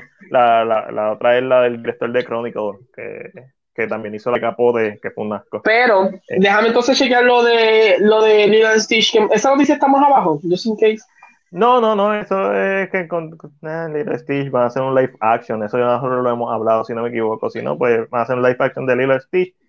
No, pero lo que quiero saber es el director. Nada, no sé. Mira, en No lo sé que tú buscas, inmediatamente lo encuentres y lo hablamos, pero en lo que vamos para Netflix y los demás. Netflix y los demás tiene par de noticias en el día de hoy, empezando por esta ma- una noticia bien esperada, especialmente por mí. El regreso de Lava Girl y Shark Boy en la película para Netflix. La primera película del 2021. Sale en enero 1 del 2021. We Can Be Heroes en Netflix. Ya, ay, perdón, termina esta noticia hablamos de lo que te vamos a hablar. Dale. Este lo vendo. I mean, Yo no me crié- lo, yo no que me lo que me gusta, Ajá. lo que me gusta del trailer es que trae esta animación Spy Kids eh, Sharkboy Lava Girl, que creo que la extrañaba. Eh, esta animación rara, esta animación 3D-esca, por decirlo así. Eh, va- y creo que eso es por- que me gusta. Va a ser 4D como es- Spike Kid la 4 que era 4D porque podía olerla. No creo que sea 4D, pero mantuvieron la animación. Sí, y yo creo que, aunque el traje ahí a Lava Girl se le ve pésimo, eh, pero siento que esta animación vieja, que fue por lo que yo tal vez me enamoré, porque yo era mucho más chiquito cuando está, de, de esta animación grotesca, esta animación Sí, de, de green fuera- screen, de green screen. como que eh, me gusta que lo- estamos en un momento que podemos hacer algo mejor, pero se ve igual. Se ve completamente igual la animación, creo que es como que maybe la nostalgia está hablando. En este caso, para mí la nostalgia está hablando por encima, pero sale Pedro Pascal, mi gente, sale Pedro Pascal. Sale, sale, mando. Este, estas películas de Spike Kid, la primera salió, estoy buscando el año. Spike Kid. Eh, Y estoy primera, con, estoy con Ash, que es lo que dice aquí, perdón, que te entero más bien, No. que se siente, han pasado mucho tiempo y no se siente con estas películas que tú dices, diante, que mucho pasó. Se siente muy, se muy me han pasado apegada. 19 años. De- sí, yo no sé si Spike y Lava Girl y Shark Boy están en el mismo universo. Este, para mí son lo mismo. Eh, sean igual de malas todas, igual de mierda. Yo nunca vi Spike Kid, eh, menos vi Lava Girl y Shark Boy. Desde. Yo entiendo, ¿Y de, entender. ¿Y qué estás hablando? ¿Y de qué estás hablando entonces si no las viste? ¿Sabes que tú te me vas de la misma de aquí? Porque que- es que no puedo contigo. Ángel, tiene control, él me puede sacar también, gente. Sí, lo que pasa es que Este, está muy lejos y no quiero tirar No. la mano. no tengo el factor nostalgia porque desde que las vi cuando chiquito, la promoción, nunca me llamaron la atención. Es como que estamos, no sé, no sé, estas películas, no sé, cool, vuelve Robert Rodríguez en la dirección, cool, el factor nostalgia, yo puedo entender todo esto. Las películas se ven tan malas. ¿Sabes cuál sí me daría nostalgia? Sky High. Sí, pero Pero Disney no va a tocar ese tema ahora. Kurt Russell. ya Disney tiene sus héroes, como que no creo que se tiren otra vez. a mí, a mí lo mejor de Sky High para mí es Linda Carter. Eh, sí, de directora. Y, mi gente, sí, la formación de Linda sí, ya yo la tengo. Ya yo la tengo, dejen de estar escribiendo. Zumba, zumba de Lilo Stitch, Y yo peleando. No, que el director de Stitch es John M. Chu. Eh, John M. Chu, que es el director de Crazy Rich Asians, Into the Heights, eh, Now You See Me 2. Eh, a mí, lo mejor que ha hecho, siento que son es las últimas cosas que mencioné. Um, porque hizo Gem the Hologram, which I hate. Eh, hizo Step Up Revolution, Step Up 2, Step Up 3. Justin Bieber Never Say Never. G.I. Joe Retaliation. hizo Gem and the Ho Ay, perdón. Gem and the Holograms. Ay, dio como ganas de vomitar. Um, eh, pero siento que sí, creo que Crazy Rich ha mejorado. Esos últimos dos proyectos, Into the Heights y Crazy Rich Asians, creo que son muy buenos, así que mm, no me molestaría bien, eh, verlo haciendo eh, Lilo de Stitch. Lo único es que yo no sé cómo van a hacer a, Stitch, porque Stitch es feo. Si lo hacen en, versión real, he's ugly. deberían mantener el diseño real, o sea, ese elemento de nostalgia. Tú, para mí, lo mismo que pasó con Sonic, lo mismo que pasó con Detective Pikachu, deja el diseño original, dale, no tienes que hacer mucho, es, eh, lo tienes bien fácil, no, no, no, no te sobrecompliques. ¿Por qué? Lo intentas hacer muy fotorrealístico, tienes un The Lion King. No sé cómo diablo va a hacer a un extraterrestre azul que de cuatro manos realístico, pero whatever. Pero a mí, pero eh, entiendo que lo puedes hacer, lo puedes hacer como tú dices, como eh, Detective Pikachu, como que con un poquito más de fur, que se vea un poquito más Exacto, sí, eso funciona. Tiene que, parecer, un perro feo. Básicamente, y azul. Eh, mira, eh, Netflix cancela la serie The Order luego de dos temporadas. ¿De qué? ¿Ah? The Order. Yo vi como uno o dos episodios porque mi madre la ha visto, so, eso es lo único que puedo decir de eso. Una mejor noticia. Robert Englund, famoso por interpretar al asesino Freddy Krueger va a salir en la cuarta temporada de Stranger Things. Cool. pero esta noticia de casting era más, era más grande. Hay más gente que se está uniendo a, Stranger Things en estos días. Pero eh, ninguno es Freddy Krueger. Jamie Campbell, que es el que hizo de Grindelwald en Harry Potter, las originales, o sea, de joven, y también salió en Twilight, sé que va a estar. Um, fue como un casting medio grande, habían como cinco o seis, yo, tanta gente va a entrar a la season nueva, ¿what? ¿Por lo, qué? Lo raro, es que está entrando como que, o que lo están anunciando ahora, es que lo están anunciando. no, lo habían empezado a grabar hace rato. Eh, mira, es el, el, casting de Robert England lo mega compro. Mira, eh, la película de Michael Bay del COVID va a estrenar en Video on Demand el 19 de diciembre y va a tener un precio de 19.99 de 20 dólares básicamente. Ay, Michael Bay, Michael Bay, Michael Bay. Este... Ay, Michael Bay. Yo nada más la vería por Sofía. Es, es, una película que yo vendería, pero tengo tanta curiosidad de ver qué tan mala es, o a lo mejor qué tan buena es, este, que la voy a comprar, porque probablemente lo compre en Video on Demand simplemente para poder hablar de ella. Me parece curioso. A ver que nos está escribiendo por aquí. Loca, Into the Heights. Sana madre, esta era una de mis películas más esperadas del año. Este año un asco. Si tú ves mi lista de 10 películas más esperadas, yo creo que solamente vi dos. Las demás, todas lo hicieron. Dune se fue. Vi Tenet, que era una, si no me equivoco. Y yo creo que that's it.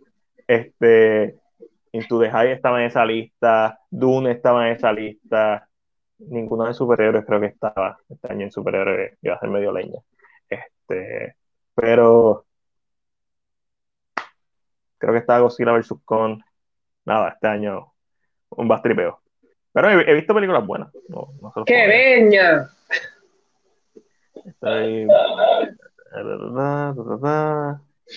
Aquí nos pregunta, ¿ustedes vieron que J.J. está en conversación para salir en la película de Michael Bay? Sí, creo que lo hablamos la semana pasada. Pero, ya sí. Y lo compramos. Tiene que ser buena porque si le va a salir. Eh, Michael Bay es como que hace una buena aceptable. The Island es buena. The Island. Eh, 13 Hours de Soldier of Benghazi, no la he visto, que es con, con Krasinski, con John Krasinski. Eh, Gain and Pain, relativamente buena. Son estas películas de más, más, más explosivas, que son las que son como media. Eh. las que se caen. Las que se caen, exacto. Pero, eh, pues, hablando de cambios explosivos. Ajá, ahí está. Disney, al parecer, dispara de vuelta. Y según reportaje de Line, todavía no sabemos, ¿verdad? No es, no está puesto en piedra. Esto no es una noticia que anuncia Disney, sino esto es un insider para lo que es Deadline. Se rumora que Disney estaría lanzando eh, títulos como Cruella, Pinocho y Peter Pan and Wendy en su plataforma de Disney Plus. ¿Estas películas están planeadas para cine? Eh, entiendo que sí, entiendo que todas estaban planificadas para brincar al cine específicamente. Eh, lo que no se sabe es, ¿verdad? Si van a estar sin costo alguno o si se les va a hacer algún tipo de, de, charge como se hizo con Mulan específicamente, ¿verdad? Teniendo en cuenta de que al parecer eh, la narrativa es que lógicamente Disney no va a estar retirando al cine. Eh, no sé si por la preocupación de que alguien se le contagie el COVID en el cine, so ellos no están tirando la y Plus, Disney Plus, eh, eh, valga la redundancia. Disney Plus está en otros países, en más países. Con tanto um, buen cine para ver, no sé. Disney Plus está en otros países por, lo, por, por, ese hecho. Entiendo que la única que puede ser que se cobre en la plataforma puede ser Cruella o Pinocho. Eh, eh, dos, porque uno, porque Pinocho es con Tom Hanks.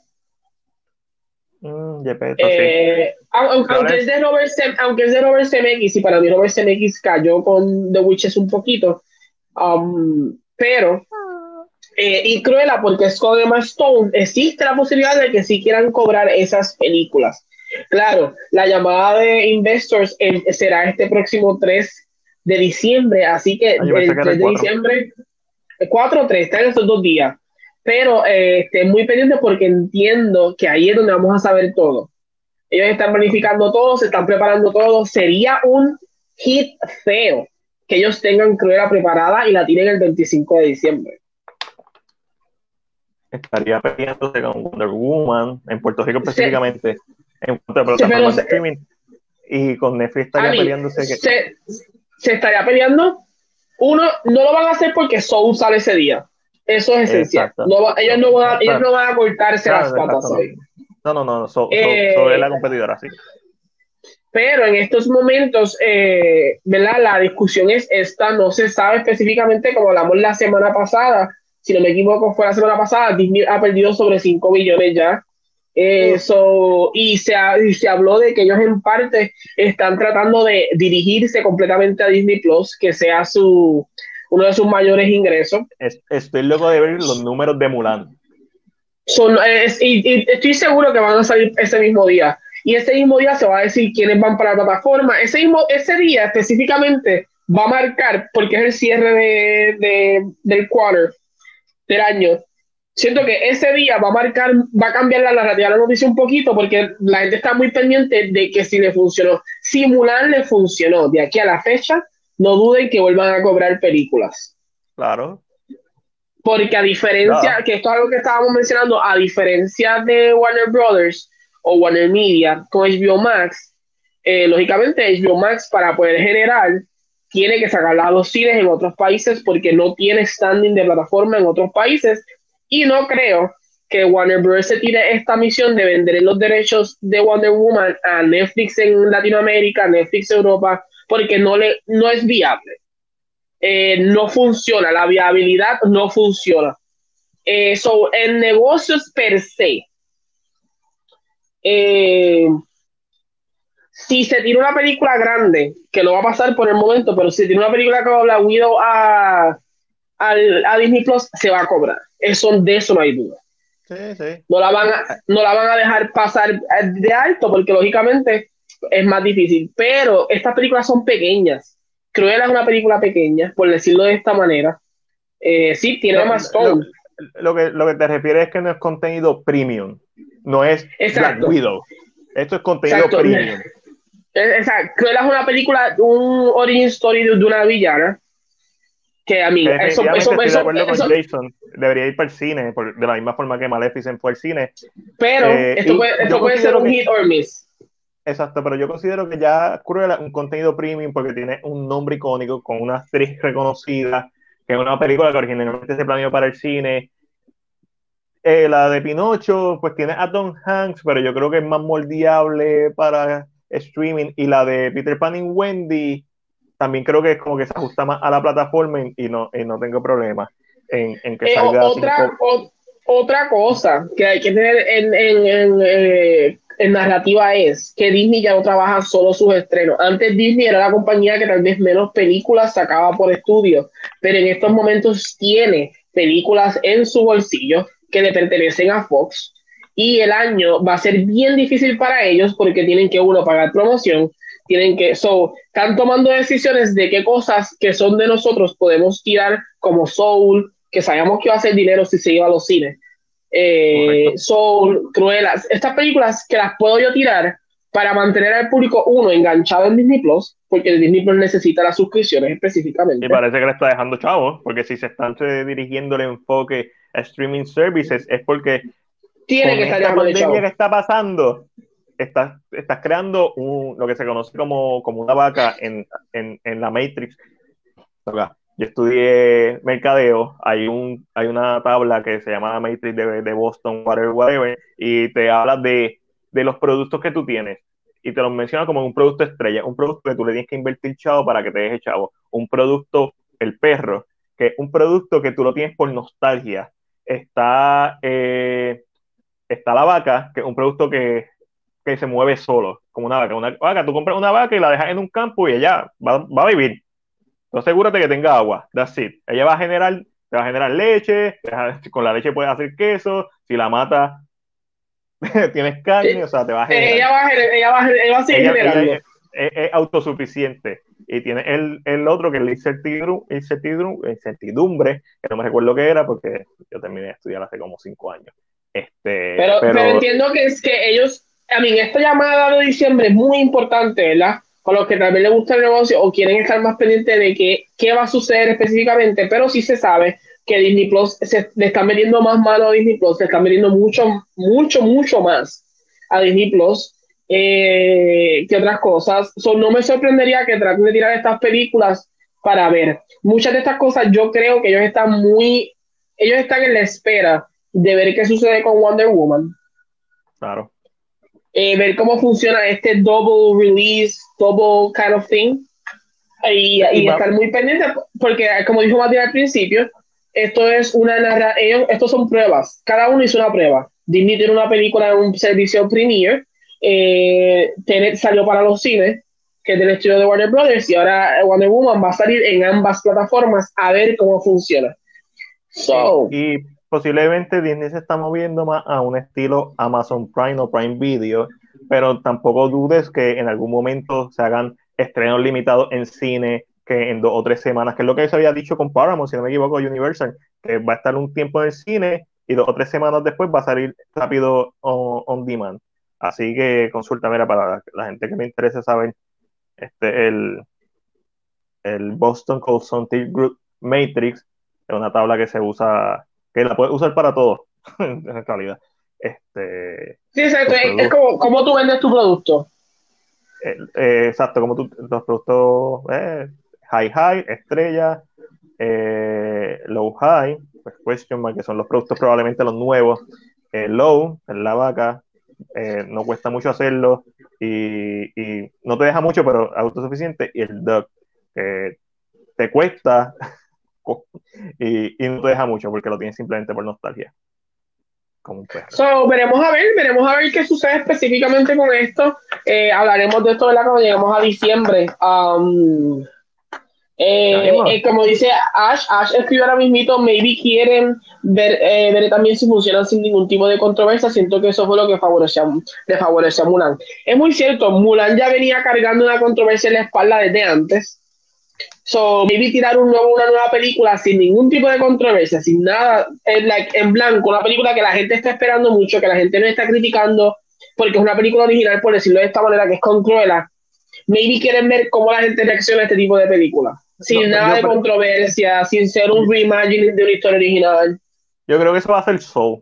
Porque ya que sabemos que va a salir, Soul va a ser esta película que todo el mundo quería ir a ver en el cine, que, que tiene buen standing porque es de Pixar, y, y Soul va a dejar unos va a dejar como que una versión de los números, porque sabemos que también eh, el problema que también va a tener Wonder Woman va a ser la piratería. ambos, ambos, ya, ambos, ambos van a estar eh, al, eh, al, estrenarse específicamente en servicios de streaming, que por más que los trate de proteger, siempre alguien la va a poder grabar directo. va a pasar que la piratería va a ser lo primero que va a salir eh, Soul y Wonder Woman después del 25 de diciembre van a estar en high definition en las páginas de internet, en la gente que está en otros países, que yo siento que este va a ser el mayor problema de Wonder Woman, la gente que está en otros países que no se quieren arriesgar, o por ejemplo la gente que vive en España, la gente que vive en Europa, que Europa ahora mismo está bien feo. Eh, eh, esa gente de seguro la va a ver pirateada, no hay forma de que no la vean de otra manera el único mercado que le puede traer dinero en estos momentos una película en el cine internacional es China. es, el único. So que vamos a ver, esto, esta narrativa la vamos a ver este 25, va a ser bien interesante, no sabemos qué va a pasar de aquí a allá, todavía falta más de un mes y en un mes puede cambiar mucho. So, va a ser bien interesante porque ellos dicen internacional y lógicamente ya no existe HBO Max, eh, pero siento que sí, siento que ah, la piratería, por lo menos para Wonder Woman, puede ser un poquito más grande. Diría que hasta un poquito más grande que Mulan, y tal vez estoy estirando la paz, pero al no existir el servicio de streaming internacional, la gente que no se siente segura de ir al cine o que no tiene para ir al cine en estos momentos porque económicamente no pueden, van a ver la película. So, entiendo que existe la posibilidad, again, esto es una posibilidad de que, sea, más pirateada. De que se va a piratear más, se va a piratear si, más, si va a ser más pirateada, va a ser bien interesante ver eh, el versus entre el, el, el, la mala fe que la gente le tenía a Mulan. Es como que Exacto. no la vamos a ver y no la vamos a ver, pero la pusieron en Facebook. Ah, pues la vemos en Facebook porque no nos cuesta nada. Este, Exacto. esto, esto es bien interesante lo que va a pasar en estos momentos, porque es como dice, hay una mala voluntad hacia Mulan. O hay una mala voluntad que siempre le hemos hablado, la gente odia a Disney pero todo el mundo lo Just because. Eh, y que hay, una, hay que ver qué sucede y yo estoy bien y yo siento que estos últimos estos últimos podcasts del, del año van a ser bien interesantes de los números que van a salir, cómo van a salir, qué pasó, qué dejó de pasar, funcionó, no funcionó, pero Madre, ¿tú vas a agregar algo más aquí o no? No. Pero otra cosa que le quiero decir que no lo había mencionado y se me olvidó. Mi gente, le habíamos recordado que Veneno salía en el Biomax, ya es Biomax tiene Veneno. Esto es una serie hecha por Antena 3 en España, es escrita por los Javi, está trabajada por los Javi, es una serie de una transexual en España, ¿verdad? Hace, en, la, época, en la época de los 80 y tanto 90. Eh, así que se las recomiendo, a mí me encantó, es muy buena, ya brincó internacionalmente con HBO Max ahora lo que sería Estados Unidos, así que si tienen la oportunidad, siéntense a verla. Y si la ven el viernes que viene hablamos un poquito de esto. Pero ahora. Y ya que Ángel estaba hablando de, de Venom, este, con eso pasamos para la esquina Marvel y el rincón de ese. Les pongo el intro, música, todo lo he hecho. Ahora, este, tenemos noticias de ambos. Hace tiempo no teníamos noticias de, de los dos. So, empezamos con que Marvel Studios comienza el desarrollo de Deadpool 3. Obviamente con Ryan Reynolds de regreso como el mercenario bocón Deadpool. Y va a ser con una escritora que son dos hermanas que trabajan en la serie animada eh, Bob's Burger. So, entiendo que esto es adecuado. Este, la, incógnita será, porque sabemos que se van a hacer referencia al MCU, pero la incógnita será, ¿lo van a traer aunque sea en un sketch estilo o un gag al MCU? Porque sabemos que en Deadpool 2 él jodió el timeline de su propio universo, transportándose. puede aparecer e irse, puede aparecer por un portal de los de Endgame y, e irse. esa es la pregunta. ¿Va a ser parte en sí o lo van a dejar afuera? Mm, yo siento que eh, de una manera u otra va a haber un gag para conectarlo al MCU. Claro. De que lo podamos ver. Eh, lógicamente rompe lo que es la cuarta pared. Eh, so, entiendo que maybe va a hablar de eso, va a decir como que, ah, una compra, uh, este, ahora estoy con los grandes, ah, ahora que... Exacto. Este chiste, creo que eh, eso va a ser bien interesante, ya sabemos, ¿verdad? Por, por, por mención, menciones que se habían hecho, Deadpool se mantiene como la película R, la única película R bajo Marvel Studios. So. A la fecha. Este, porque Doctor Strange iba a ser R, recuérdate, iba a ser R. No, sí, pero, eh, pero el problema con Doctor Strange es que pues como que ya lo habíamos visto y sin ser R, pues we're good. Pero él pero Deadpool siempre fue R. Y supuestamente había, había escuchado rumores de que están tratando de que exista, ellos no están, ellos le gustaría que el director de la 2 vuelva. Eh, vuelva. Pero pero no se sabe porque al parecer el schedule de él está bastante apretado. So, no saben específicamente si pueda regresar, lo cual prometería la idea de que sí, que se van a mantener, ¿verdad? Porque saben que Deadpool funciona como funciona. Si le quitas eso, van a perder. So, yo entiendo que a mí no me molestaría que se fuera el director de la 2, porque el director de la 2 es el director de la 1. Eh, Tim Miller es el director de la 1.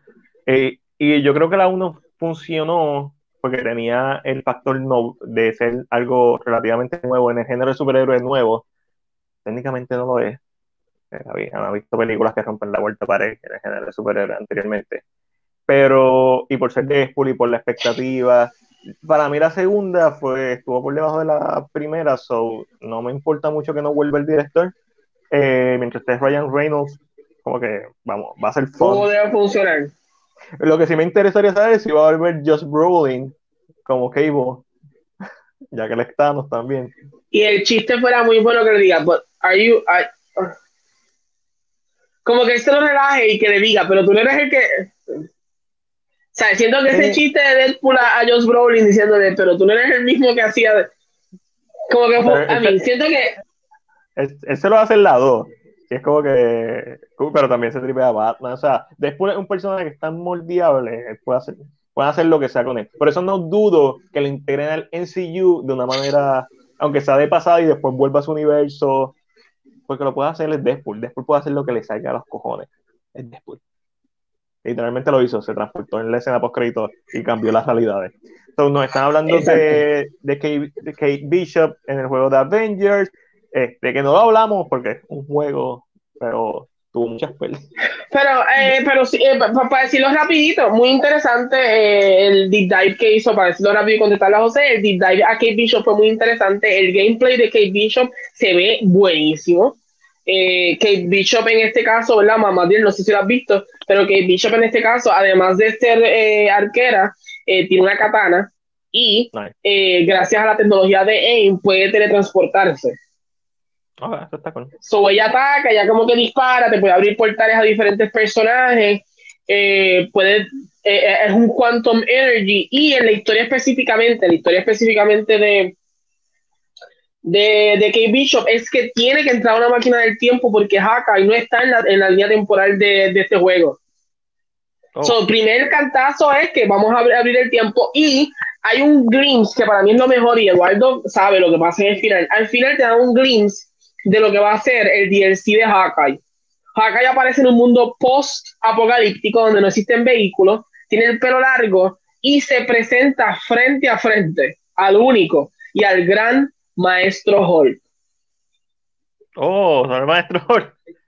So, eh, entiendo que, como le dije antes, de que tú me digas lo que vas a decir, terminar, yo eh, siento que el juego, este juego tiene posibilidades de crecer mucho. Si hacen líneas de tiempo, brincar en el tiempo, si cada DLC. José, tú no habías visto el. Me recomendaste lo de Game Bishop y no has visto el, el trailer. eh, este juego, si lo hacen así, cada DLC puede ser una historia como comic type y puede expandir mucho, porque si ya empezamos a hablar del tiempo, de brincar el tiempo, de personajes diferentes, eh, yes, I mean, yo vi a Maestro Hulk y me emocioné porque en sus pies está el, la, la, cabeza, lo que es la cabeza o el, el, casco de Iron Man, de Black Panther, está el martillo de Thor, Eso es, en este mundo los Avengers no existen, por decirlo de esta manera. Eso es bien interesante. Así que vamos a ver si el juego coge vida después de este DLC. Para mí el trailer me emocionó un poquito lo que podía suceder con el juego. So, este, eso es lo único que voy a decir. Lo que iba a decir era eso, que este juego depende de los DLC y si hay un buen eh, Wolf Mount, una buena, que se, llegue la palabra de que el juego es bueno, porque todo el mundo ha dicho que el juego es bueno, la historia es buena, el problema es que ha tenido bugs y que la presentación del primer trailer yo creo que fue una desacertada, debieron dar a entender desde el principio que podías cambiarle el traje, porque créeme que y el lightness de los personajes, como que tratar de hacer una versión fotorrealista, lo hemos hablado también muchas veces, para el que no sepa quién es Maestro Ho, estoy subiendo una foto. Pero sí, este, está cool, es que traigan estos personajes. Para mí, lo, sin jugarlo y sin nada, para mí la MVP fue Miss Marvel, este, Kamala Khan, que tuvo todo lo que escuché de ese personaje en el juego, fueron, ¿sabes? Como que cool introducir a este personaje a una nueva audiencia me hizo, en base a lo que escuché, se sintió igual que cuando salió Into the Spider-Verse y como que el, público general conoció a Miles Morales. Y eso está súper en la madre. Y hablando de Miss Marvel, Ángel. Eso, sabía que ibas a hacer ese link, o contesto los comienzos. Ahora, Miss Marvel comienza grabaciones. Salieron las primeras fotos, ¿verdad? De lo que sería la nueva serie de Miss Marvel. Mi gente, no se desesperen. Miss Kamala Khan es fanática de, Captain Marvel, por eso tiene el look de Endgame. Claro. Desinquieto. Eh, eh, lo funny de esto es que cuánto tiempo ha pasado desde que o esta gente brincó el blimp o ya nunca estuvo en el blimp, porque tiene el look de Endgame, ese es el look de Endgame casi, en la ropa específicamente. So, ¿qué ha pasado? Eh, las fotos que vemos son estas fotos así, ella en una bicicleta, ella en el techo, son unas fotos bastante simples, pero, no, pero me gusta que nos estén presentando a la fanática, como se vio en el juego, nos están presentando una Kamala Khan que realmente es fanática de los Avengers, que su Avenger favorita en parte es Captain Marvel. So, esta narrativa me gusta que se esté manteniendo así, se ve mucho más joven. Eh, en esta idea siento que la idea es muy probable que esto sea muy dirigido para Young Avengers, porque ya se ve muy chiquita. Sí, sí, la idea va a ser, yo imagino que ellos lo que están planeando es Doctor Strange mentor de Spider-Man, eventualmente Spider-Man va a tener, el, va a ser el, el, Tony Stark y va a ser como que el John Avenger, pero el más viejo de ellos, el que, el que estaba en la guerra, y van a traer a Kate Bishop, van a traer a Kamala Khan, van a traer a estos nuevos John Avengers, este, a mí, a mí me vaciló, me vaciló mucho esta, esta imagen, ¿verdad? Como que ese aspecto de fanática, eh, para el que no sepa, Maestro Hulk, aquí hay una imagen. Ese es Maestro Hulk. Y, y, literalmente así mismo se ve. Sí, este, mala mía para los que nos están escuchando. Eh, no, eh, recuerden, Jason, recuerda que están haciendo esto, esto va a ser una serie. So, se ve chiquita y va a ser chiquita, pero va a crecer. es inevitable que pase y, y quizás sale en una película, eventualmente no de ella, pero quizás cuando salgan, haga un evento, que es lo me imagino lo que están tratando de hacer, todos estos personajes que también ahora tienen serie, boom, entonces se sienten conectados y no, y no como Y no solo eso, yo siento que también están preparando la idea de que va a pasar el tiempo y que algunos héroes van a empezar a irse o no van a estar siempre presentes o, o ellos se van a convertir en esta próxima línea de defensa Vamos a ver qué sucede con esto, ¿verdad? A mí no me molesta. Eh, Kamala es, un personaje que yo no seguía mucho hasta que jugué el juego y ahí es que entonces me gusta mucho específicamente. Um, so, nada. Este, sí, exacto. Eh, Marvel Studios no usará un doble digital para Chadwick Boseman en Black Panther 2. Se espera que el filme comience su filmación en julio 2021. Eh, si no me equivoco, fue José el que me dijo eso. Este, y ya obviamente el elenco está confirmado. Chuy va a tener un papel más importante. Eh, so. Cool. Yo lo que necesito es una escena de Black Panther muriendo. Sin verle la, ¿verdad? Un tiro, un momento, este. Algo, o sea, algo que que como que, aunque va a ser, pero, ¿sabes? Para que hagas una transición, él muriendo, un ataque, una explosión, muere, lo quemamos. Yo no sé cómo en, en Wakanda hacen su velatorio, pero anda a hacer. Y eso, lógicamente, en la mente de uno provoca rápido la idea de que vamos a ir directamente a, a, Shuri.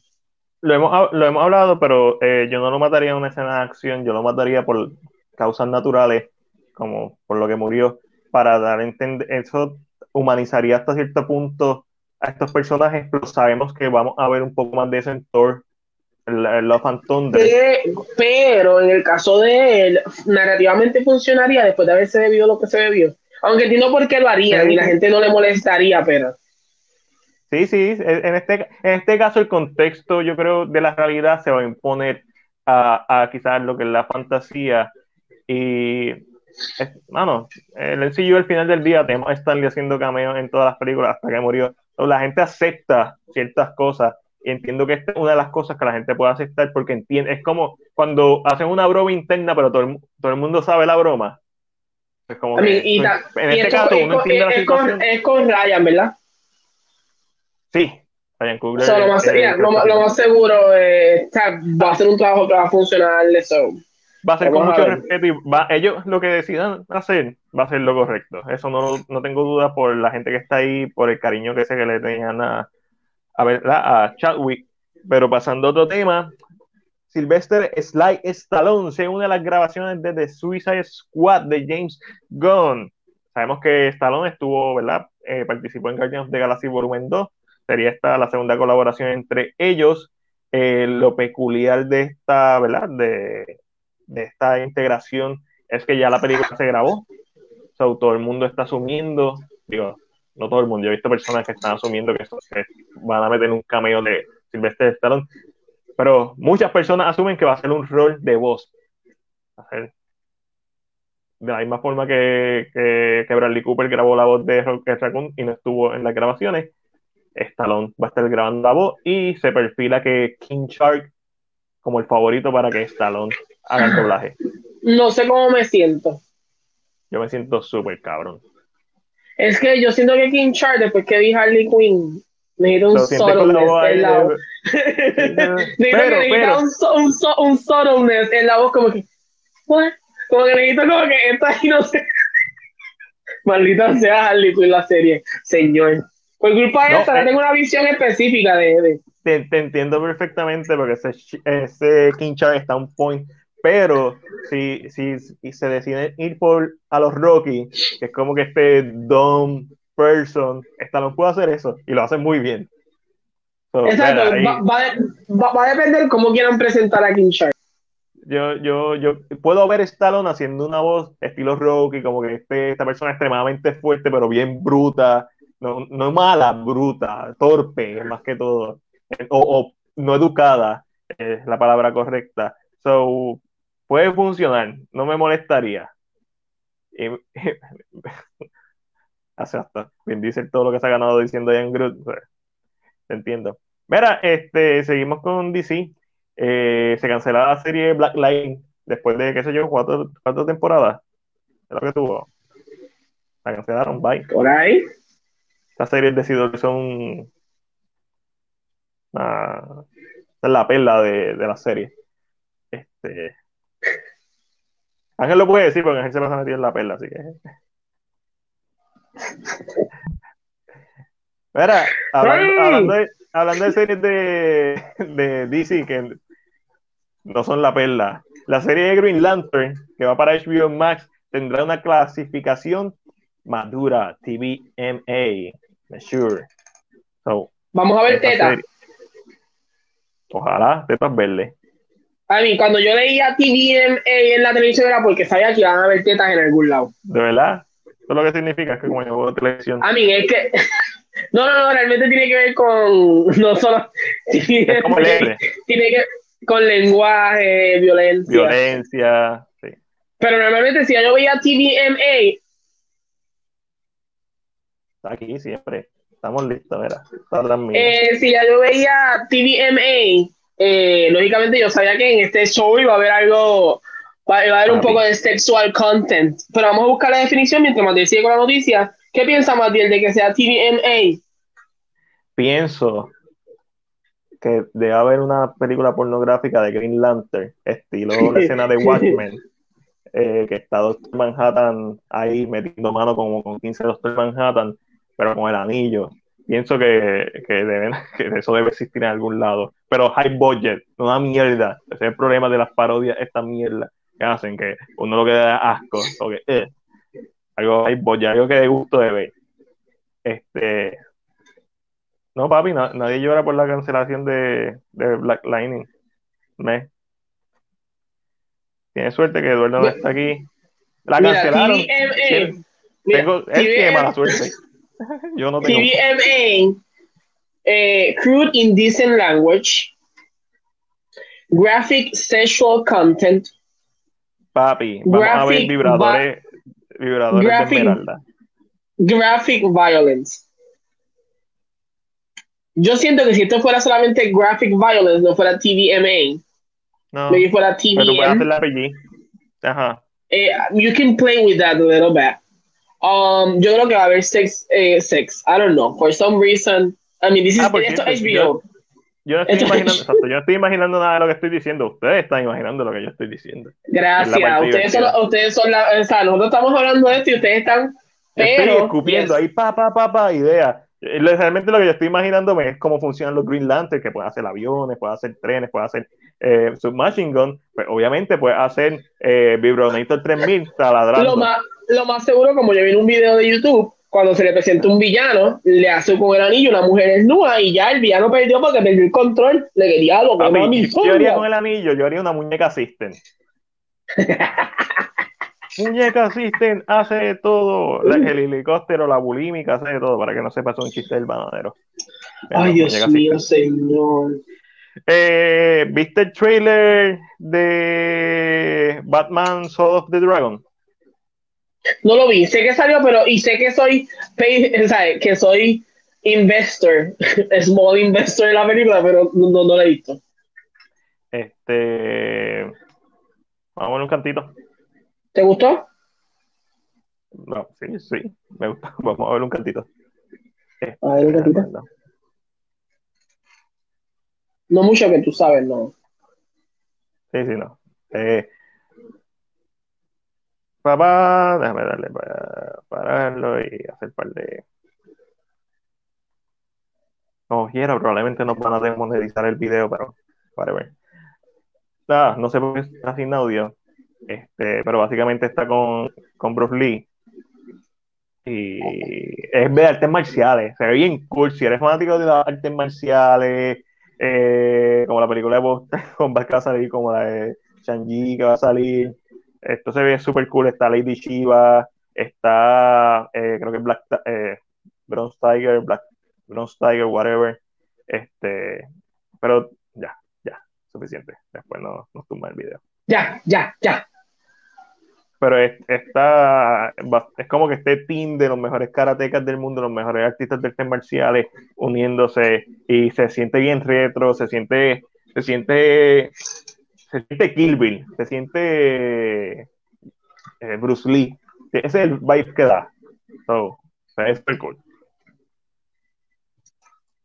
Y la última noticia de Matiel Papi, ahí con, para Jason con mucho amor. Más detalles e imágenes sobre el Snyder Cut salen tras el review low del trailer. Esto incluye a Joe Manganiello, que tiró una fotito ahí, este, con el nuevo look de Deathstroke, va a salir en la película. Este, está papi. Sofía Vergara está comiendo rico. Eso se sabe, y, viceversa. Y viceversa. Ahí están comiendo los dos riquísimos. Este, por algún tipo de razón no puse la foto de Joe Manganiello. Este, Mírala aquí. buscarla. Ya, ya. Just, Justice League Nada, para, el que no sepa, el martes se cumplió eh, tres, años, tres años desde el estreno de, de la original, de lo que se conoce en el mundo de los fans como Justice League porque la dirigió Josh Whedon. Este, y también se cumplió un año de que el movimiento pues alzó su voz e hizo que se hizo escuchar. Miren la foto aquí de, de Joe Manganiello, bien bello él. Y pues nada, el trailer, Slay, el trailer lo habían tumbado. El trailer de, Just, de Zack Snyder Justice lo habían tumbado porque Warner Bros. bien yuca no aseguró los derechos de la canción Aleluya y pues los tuvieron que tumbar por razones legales. Ya eso se resolvió, eso lo volvieron a subir. Eh, dijo: no, bueno, si lo van a subir, vamos a hacer algo especial con él. Y lo subieron a color y en blanco y negro, este, con dos o tres escenas nuevas. Eh, algunas escenas de silla, específicamente la primera, se ve un poco mejor, se un poco más pulida. La, cuando sale eh, Dark Usas, realmente, no es Dark Side, Usas mejor. Este, y dos o tres escenitas que te da a entender como que hay más desarrollo de personajes, especialmente de parte de Cyborg. Sale Hipólita, no sé si lo viste, Ángel. Sale Hipólita que no, que no había salido en el primer Ella no sabía, es que yo lo vi y en mi mente, como he visto tantas cosas recientemente, no sabía que era nuevo y que era viejo. Y yo, lo, vi, literalmente lo vi y decía, ¿qué es nuevo aquí? ¿Qué es nuevo aquí? ¿Soy Hipólita es nueva? esta escena de Hipólita es nueva.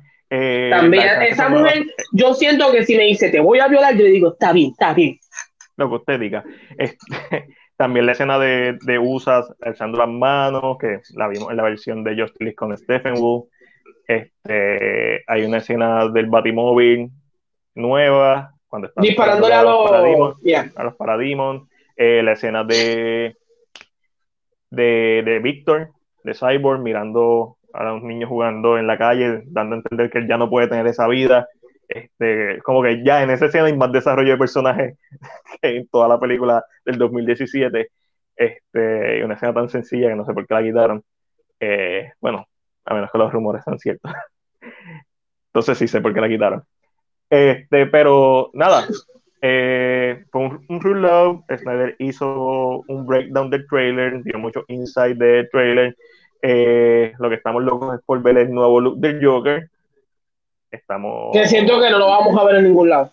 No, y no debería, en la película. Deberíamos verlo en la película.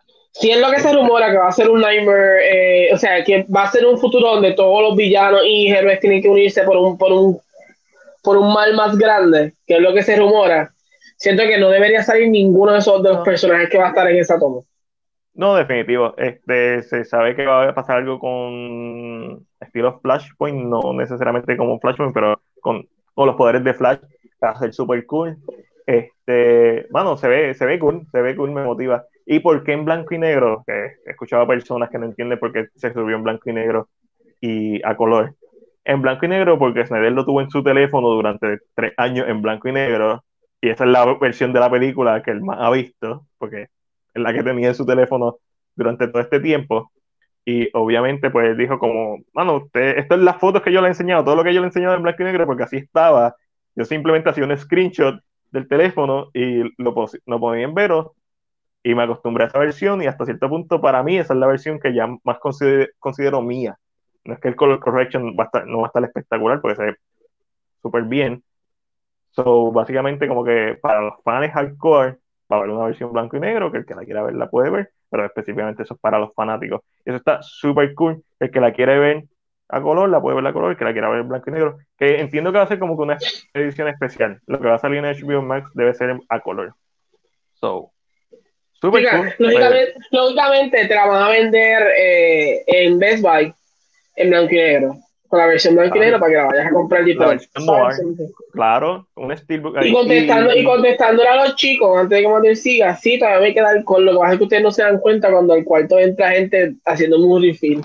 A mí, en la producción, ustedes, ustedes se que yo soy un pelagato en esto. Este es el episodio ¿qué? 60 y qué. Cuatro. Ya yo estoy acostumbrado, mira, mira, yo estiro la mano y ya está el trago ahí. Ustedes ven, ustedes ven, más, más sigue tú puro hielo. Este, super cool. Más cosas del Snyder vienen por ahí. Eh, se, habló de que se está planeando una promoción sólida. Eh, hay posibilidad de que salga en cine después de que salga en HBO Max los episodios. Pero esto no es que va a salir posiblemente mundialmente, sino evento, un evento, eventos especiales eh, en IMAX. Estaría súper cool porque la película, el formato para verla en IMAX. Este, por eso que se ve rara el, el, el, el ratio un 3x4, si no me equivoco, y un ratio que es para IMAX. So, muchos detalles, así que se habló mucho, salió muchas noticias del Snyder Cut, pero ya nosotros hablamos mucho del Snyder Cut. Simplemente más cosas. No quiero saber el episodio 69 cuando llegue. Va a llegar. Madrid, yo voy a estar al revés y Madrid derecha. No se puede aquí, Ángel. Vámonos ya. Pero el, el, el, problema es que va a llegar, pero en inglés se escucharía mejor. 69. It's gonna come. 69 is gonna come. So, Pero sí, nada. Ya yo creo que sí, como saben, estamos aquí todos los viernes. Mañana yo estoy en K-Drama con Angelo para los que les guste el K-Drama hablando de Mr. Sunshine. A las 9, 9, 9 y 10, depende de, cómo esté, pues, o sea, yo a veces, a veces me tardo un poquito. Eh, mira, no me recuerdes eso, que Ash, no quiero decirlo de esta manera, pero she's, mm, mm, mm, no es tan buena jugando. Eh, y hicimos una apuesta de cada vez que ella, cada vez que ella estaba jugando Crash ese día y cada vez que ella fallecía el personaje, yo me daba un shot. Amigo, como 15 shots me di en menos de una hora. Yo estaba, yo estaba así. Uh, malo. No se puede, pero, eh, pero, pero, es interesante, interesante. Pero ya saben, a las 9 de la noche, que hay drama con Angelo. Eh, vamos a estar hablando de, de Mr. Sunshine, que está en Netflix. Así que si la vieron o no la han visto o quieren saber un poquito, voy a estar aquí mañana con ustedes. Año feo. Más bien, como siempre, ¿verdad? Mi compañera aquí a mano. Esto es derecha mía, right? Yes. Eh, más bien está con nosotros todos los viernes, todos los viernes aquí en el podcast de Cine PS y también lo puedes encontrar todos los jueves en su podcast, donde no, nos traiciona y se va con sus otras amistades a One Shot a beber, A beber y hablar de cine. Donde, donde se va a beber al otro lado, One Shot Podcast que lo hace con Eric de Atabay TV y Alexandra de Según Alexandra. Así que si les gusta el contenido, denle share, comenten, escríbanos, estén con nosotros, escúchenos en cualquier lugar, repitan el video en YouTube para que nos den más views. De todo un poco. Síguenos en, en YouTube también, donde subimos todas las semanas videos y Mano, ¿cómo, cómo sería cómo sería hacerse una paja con la linterna de Green Lantern?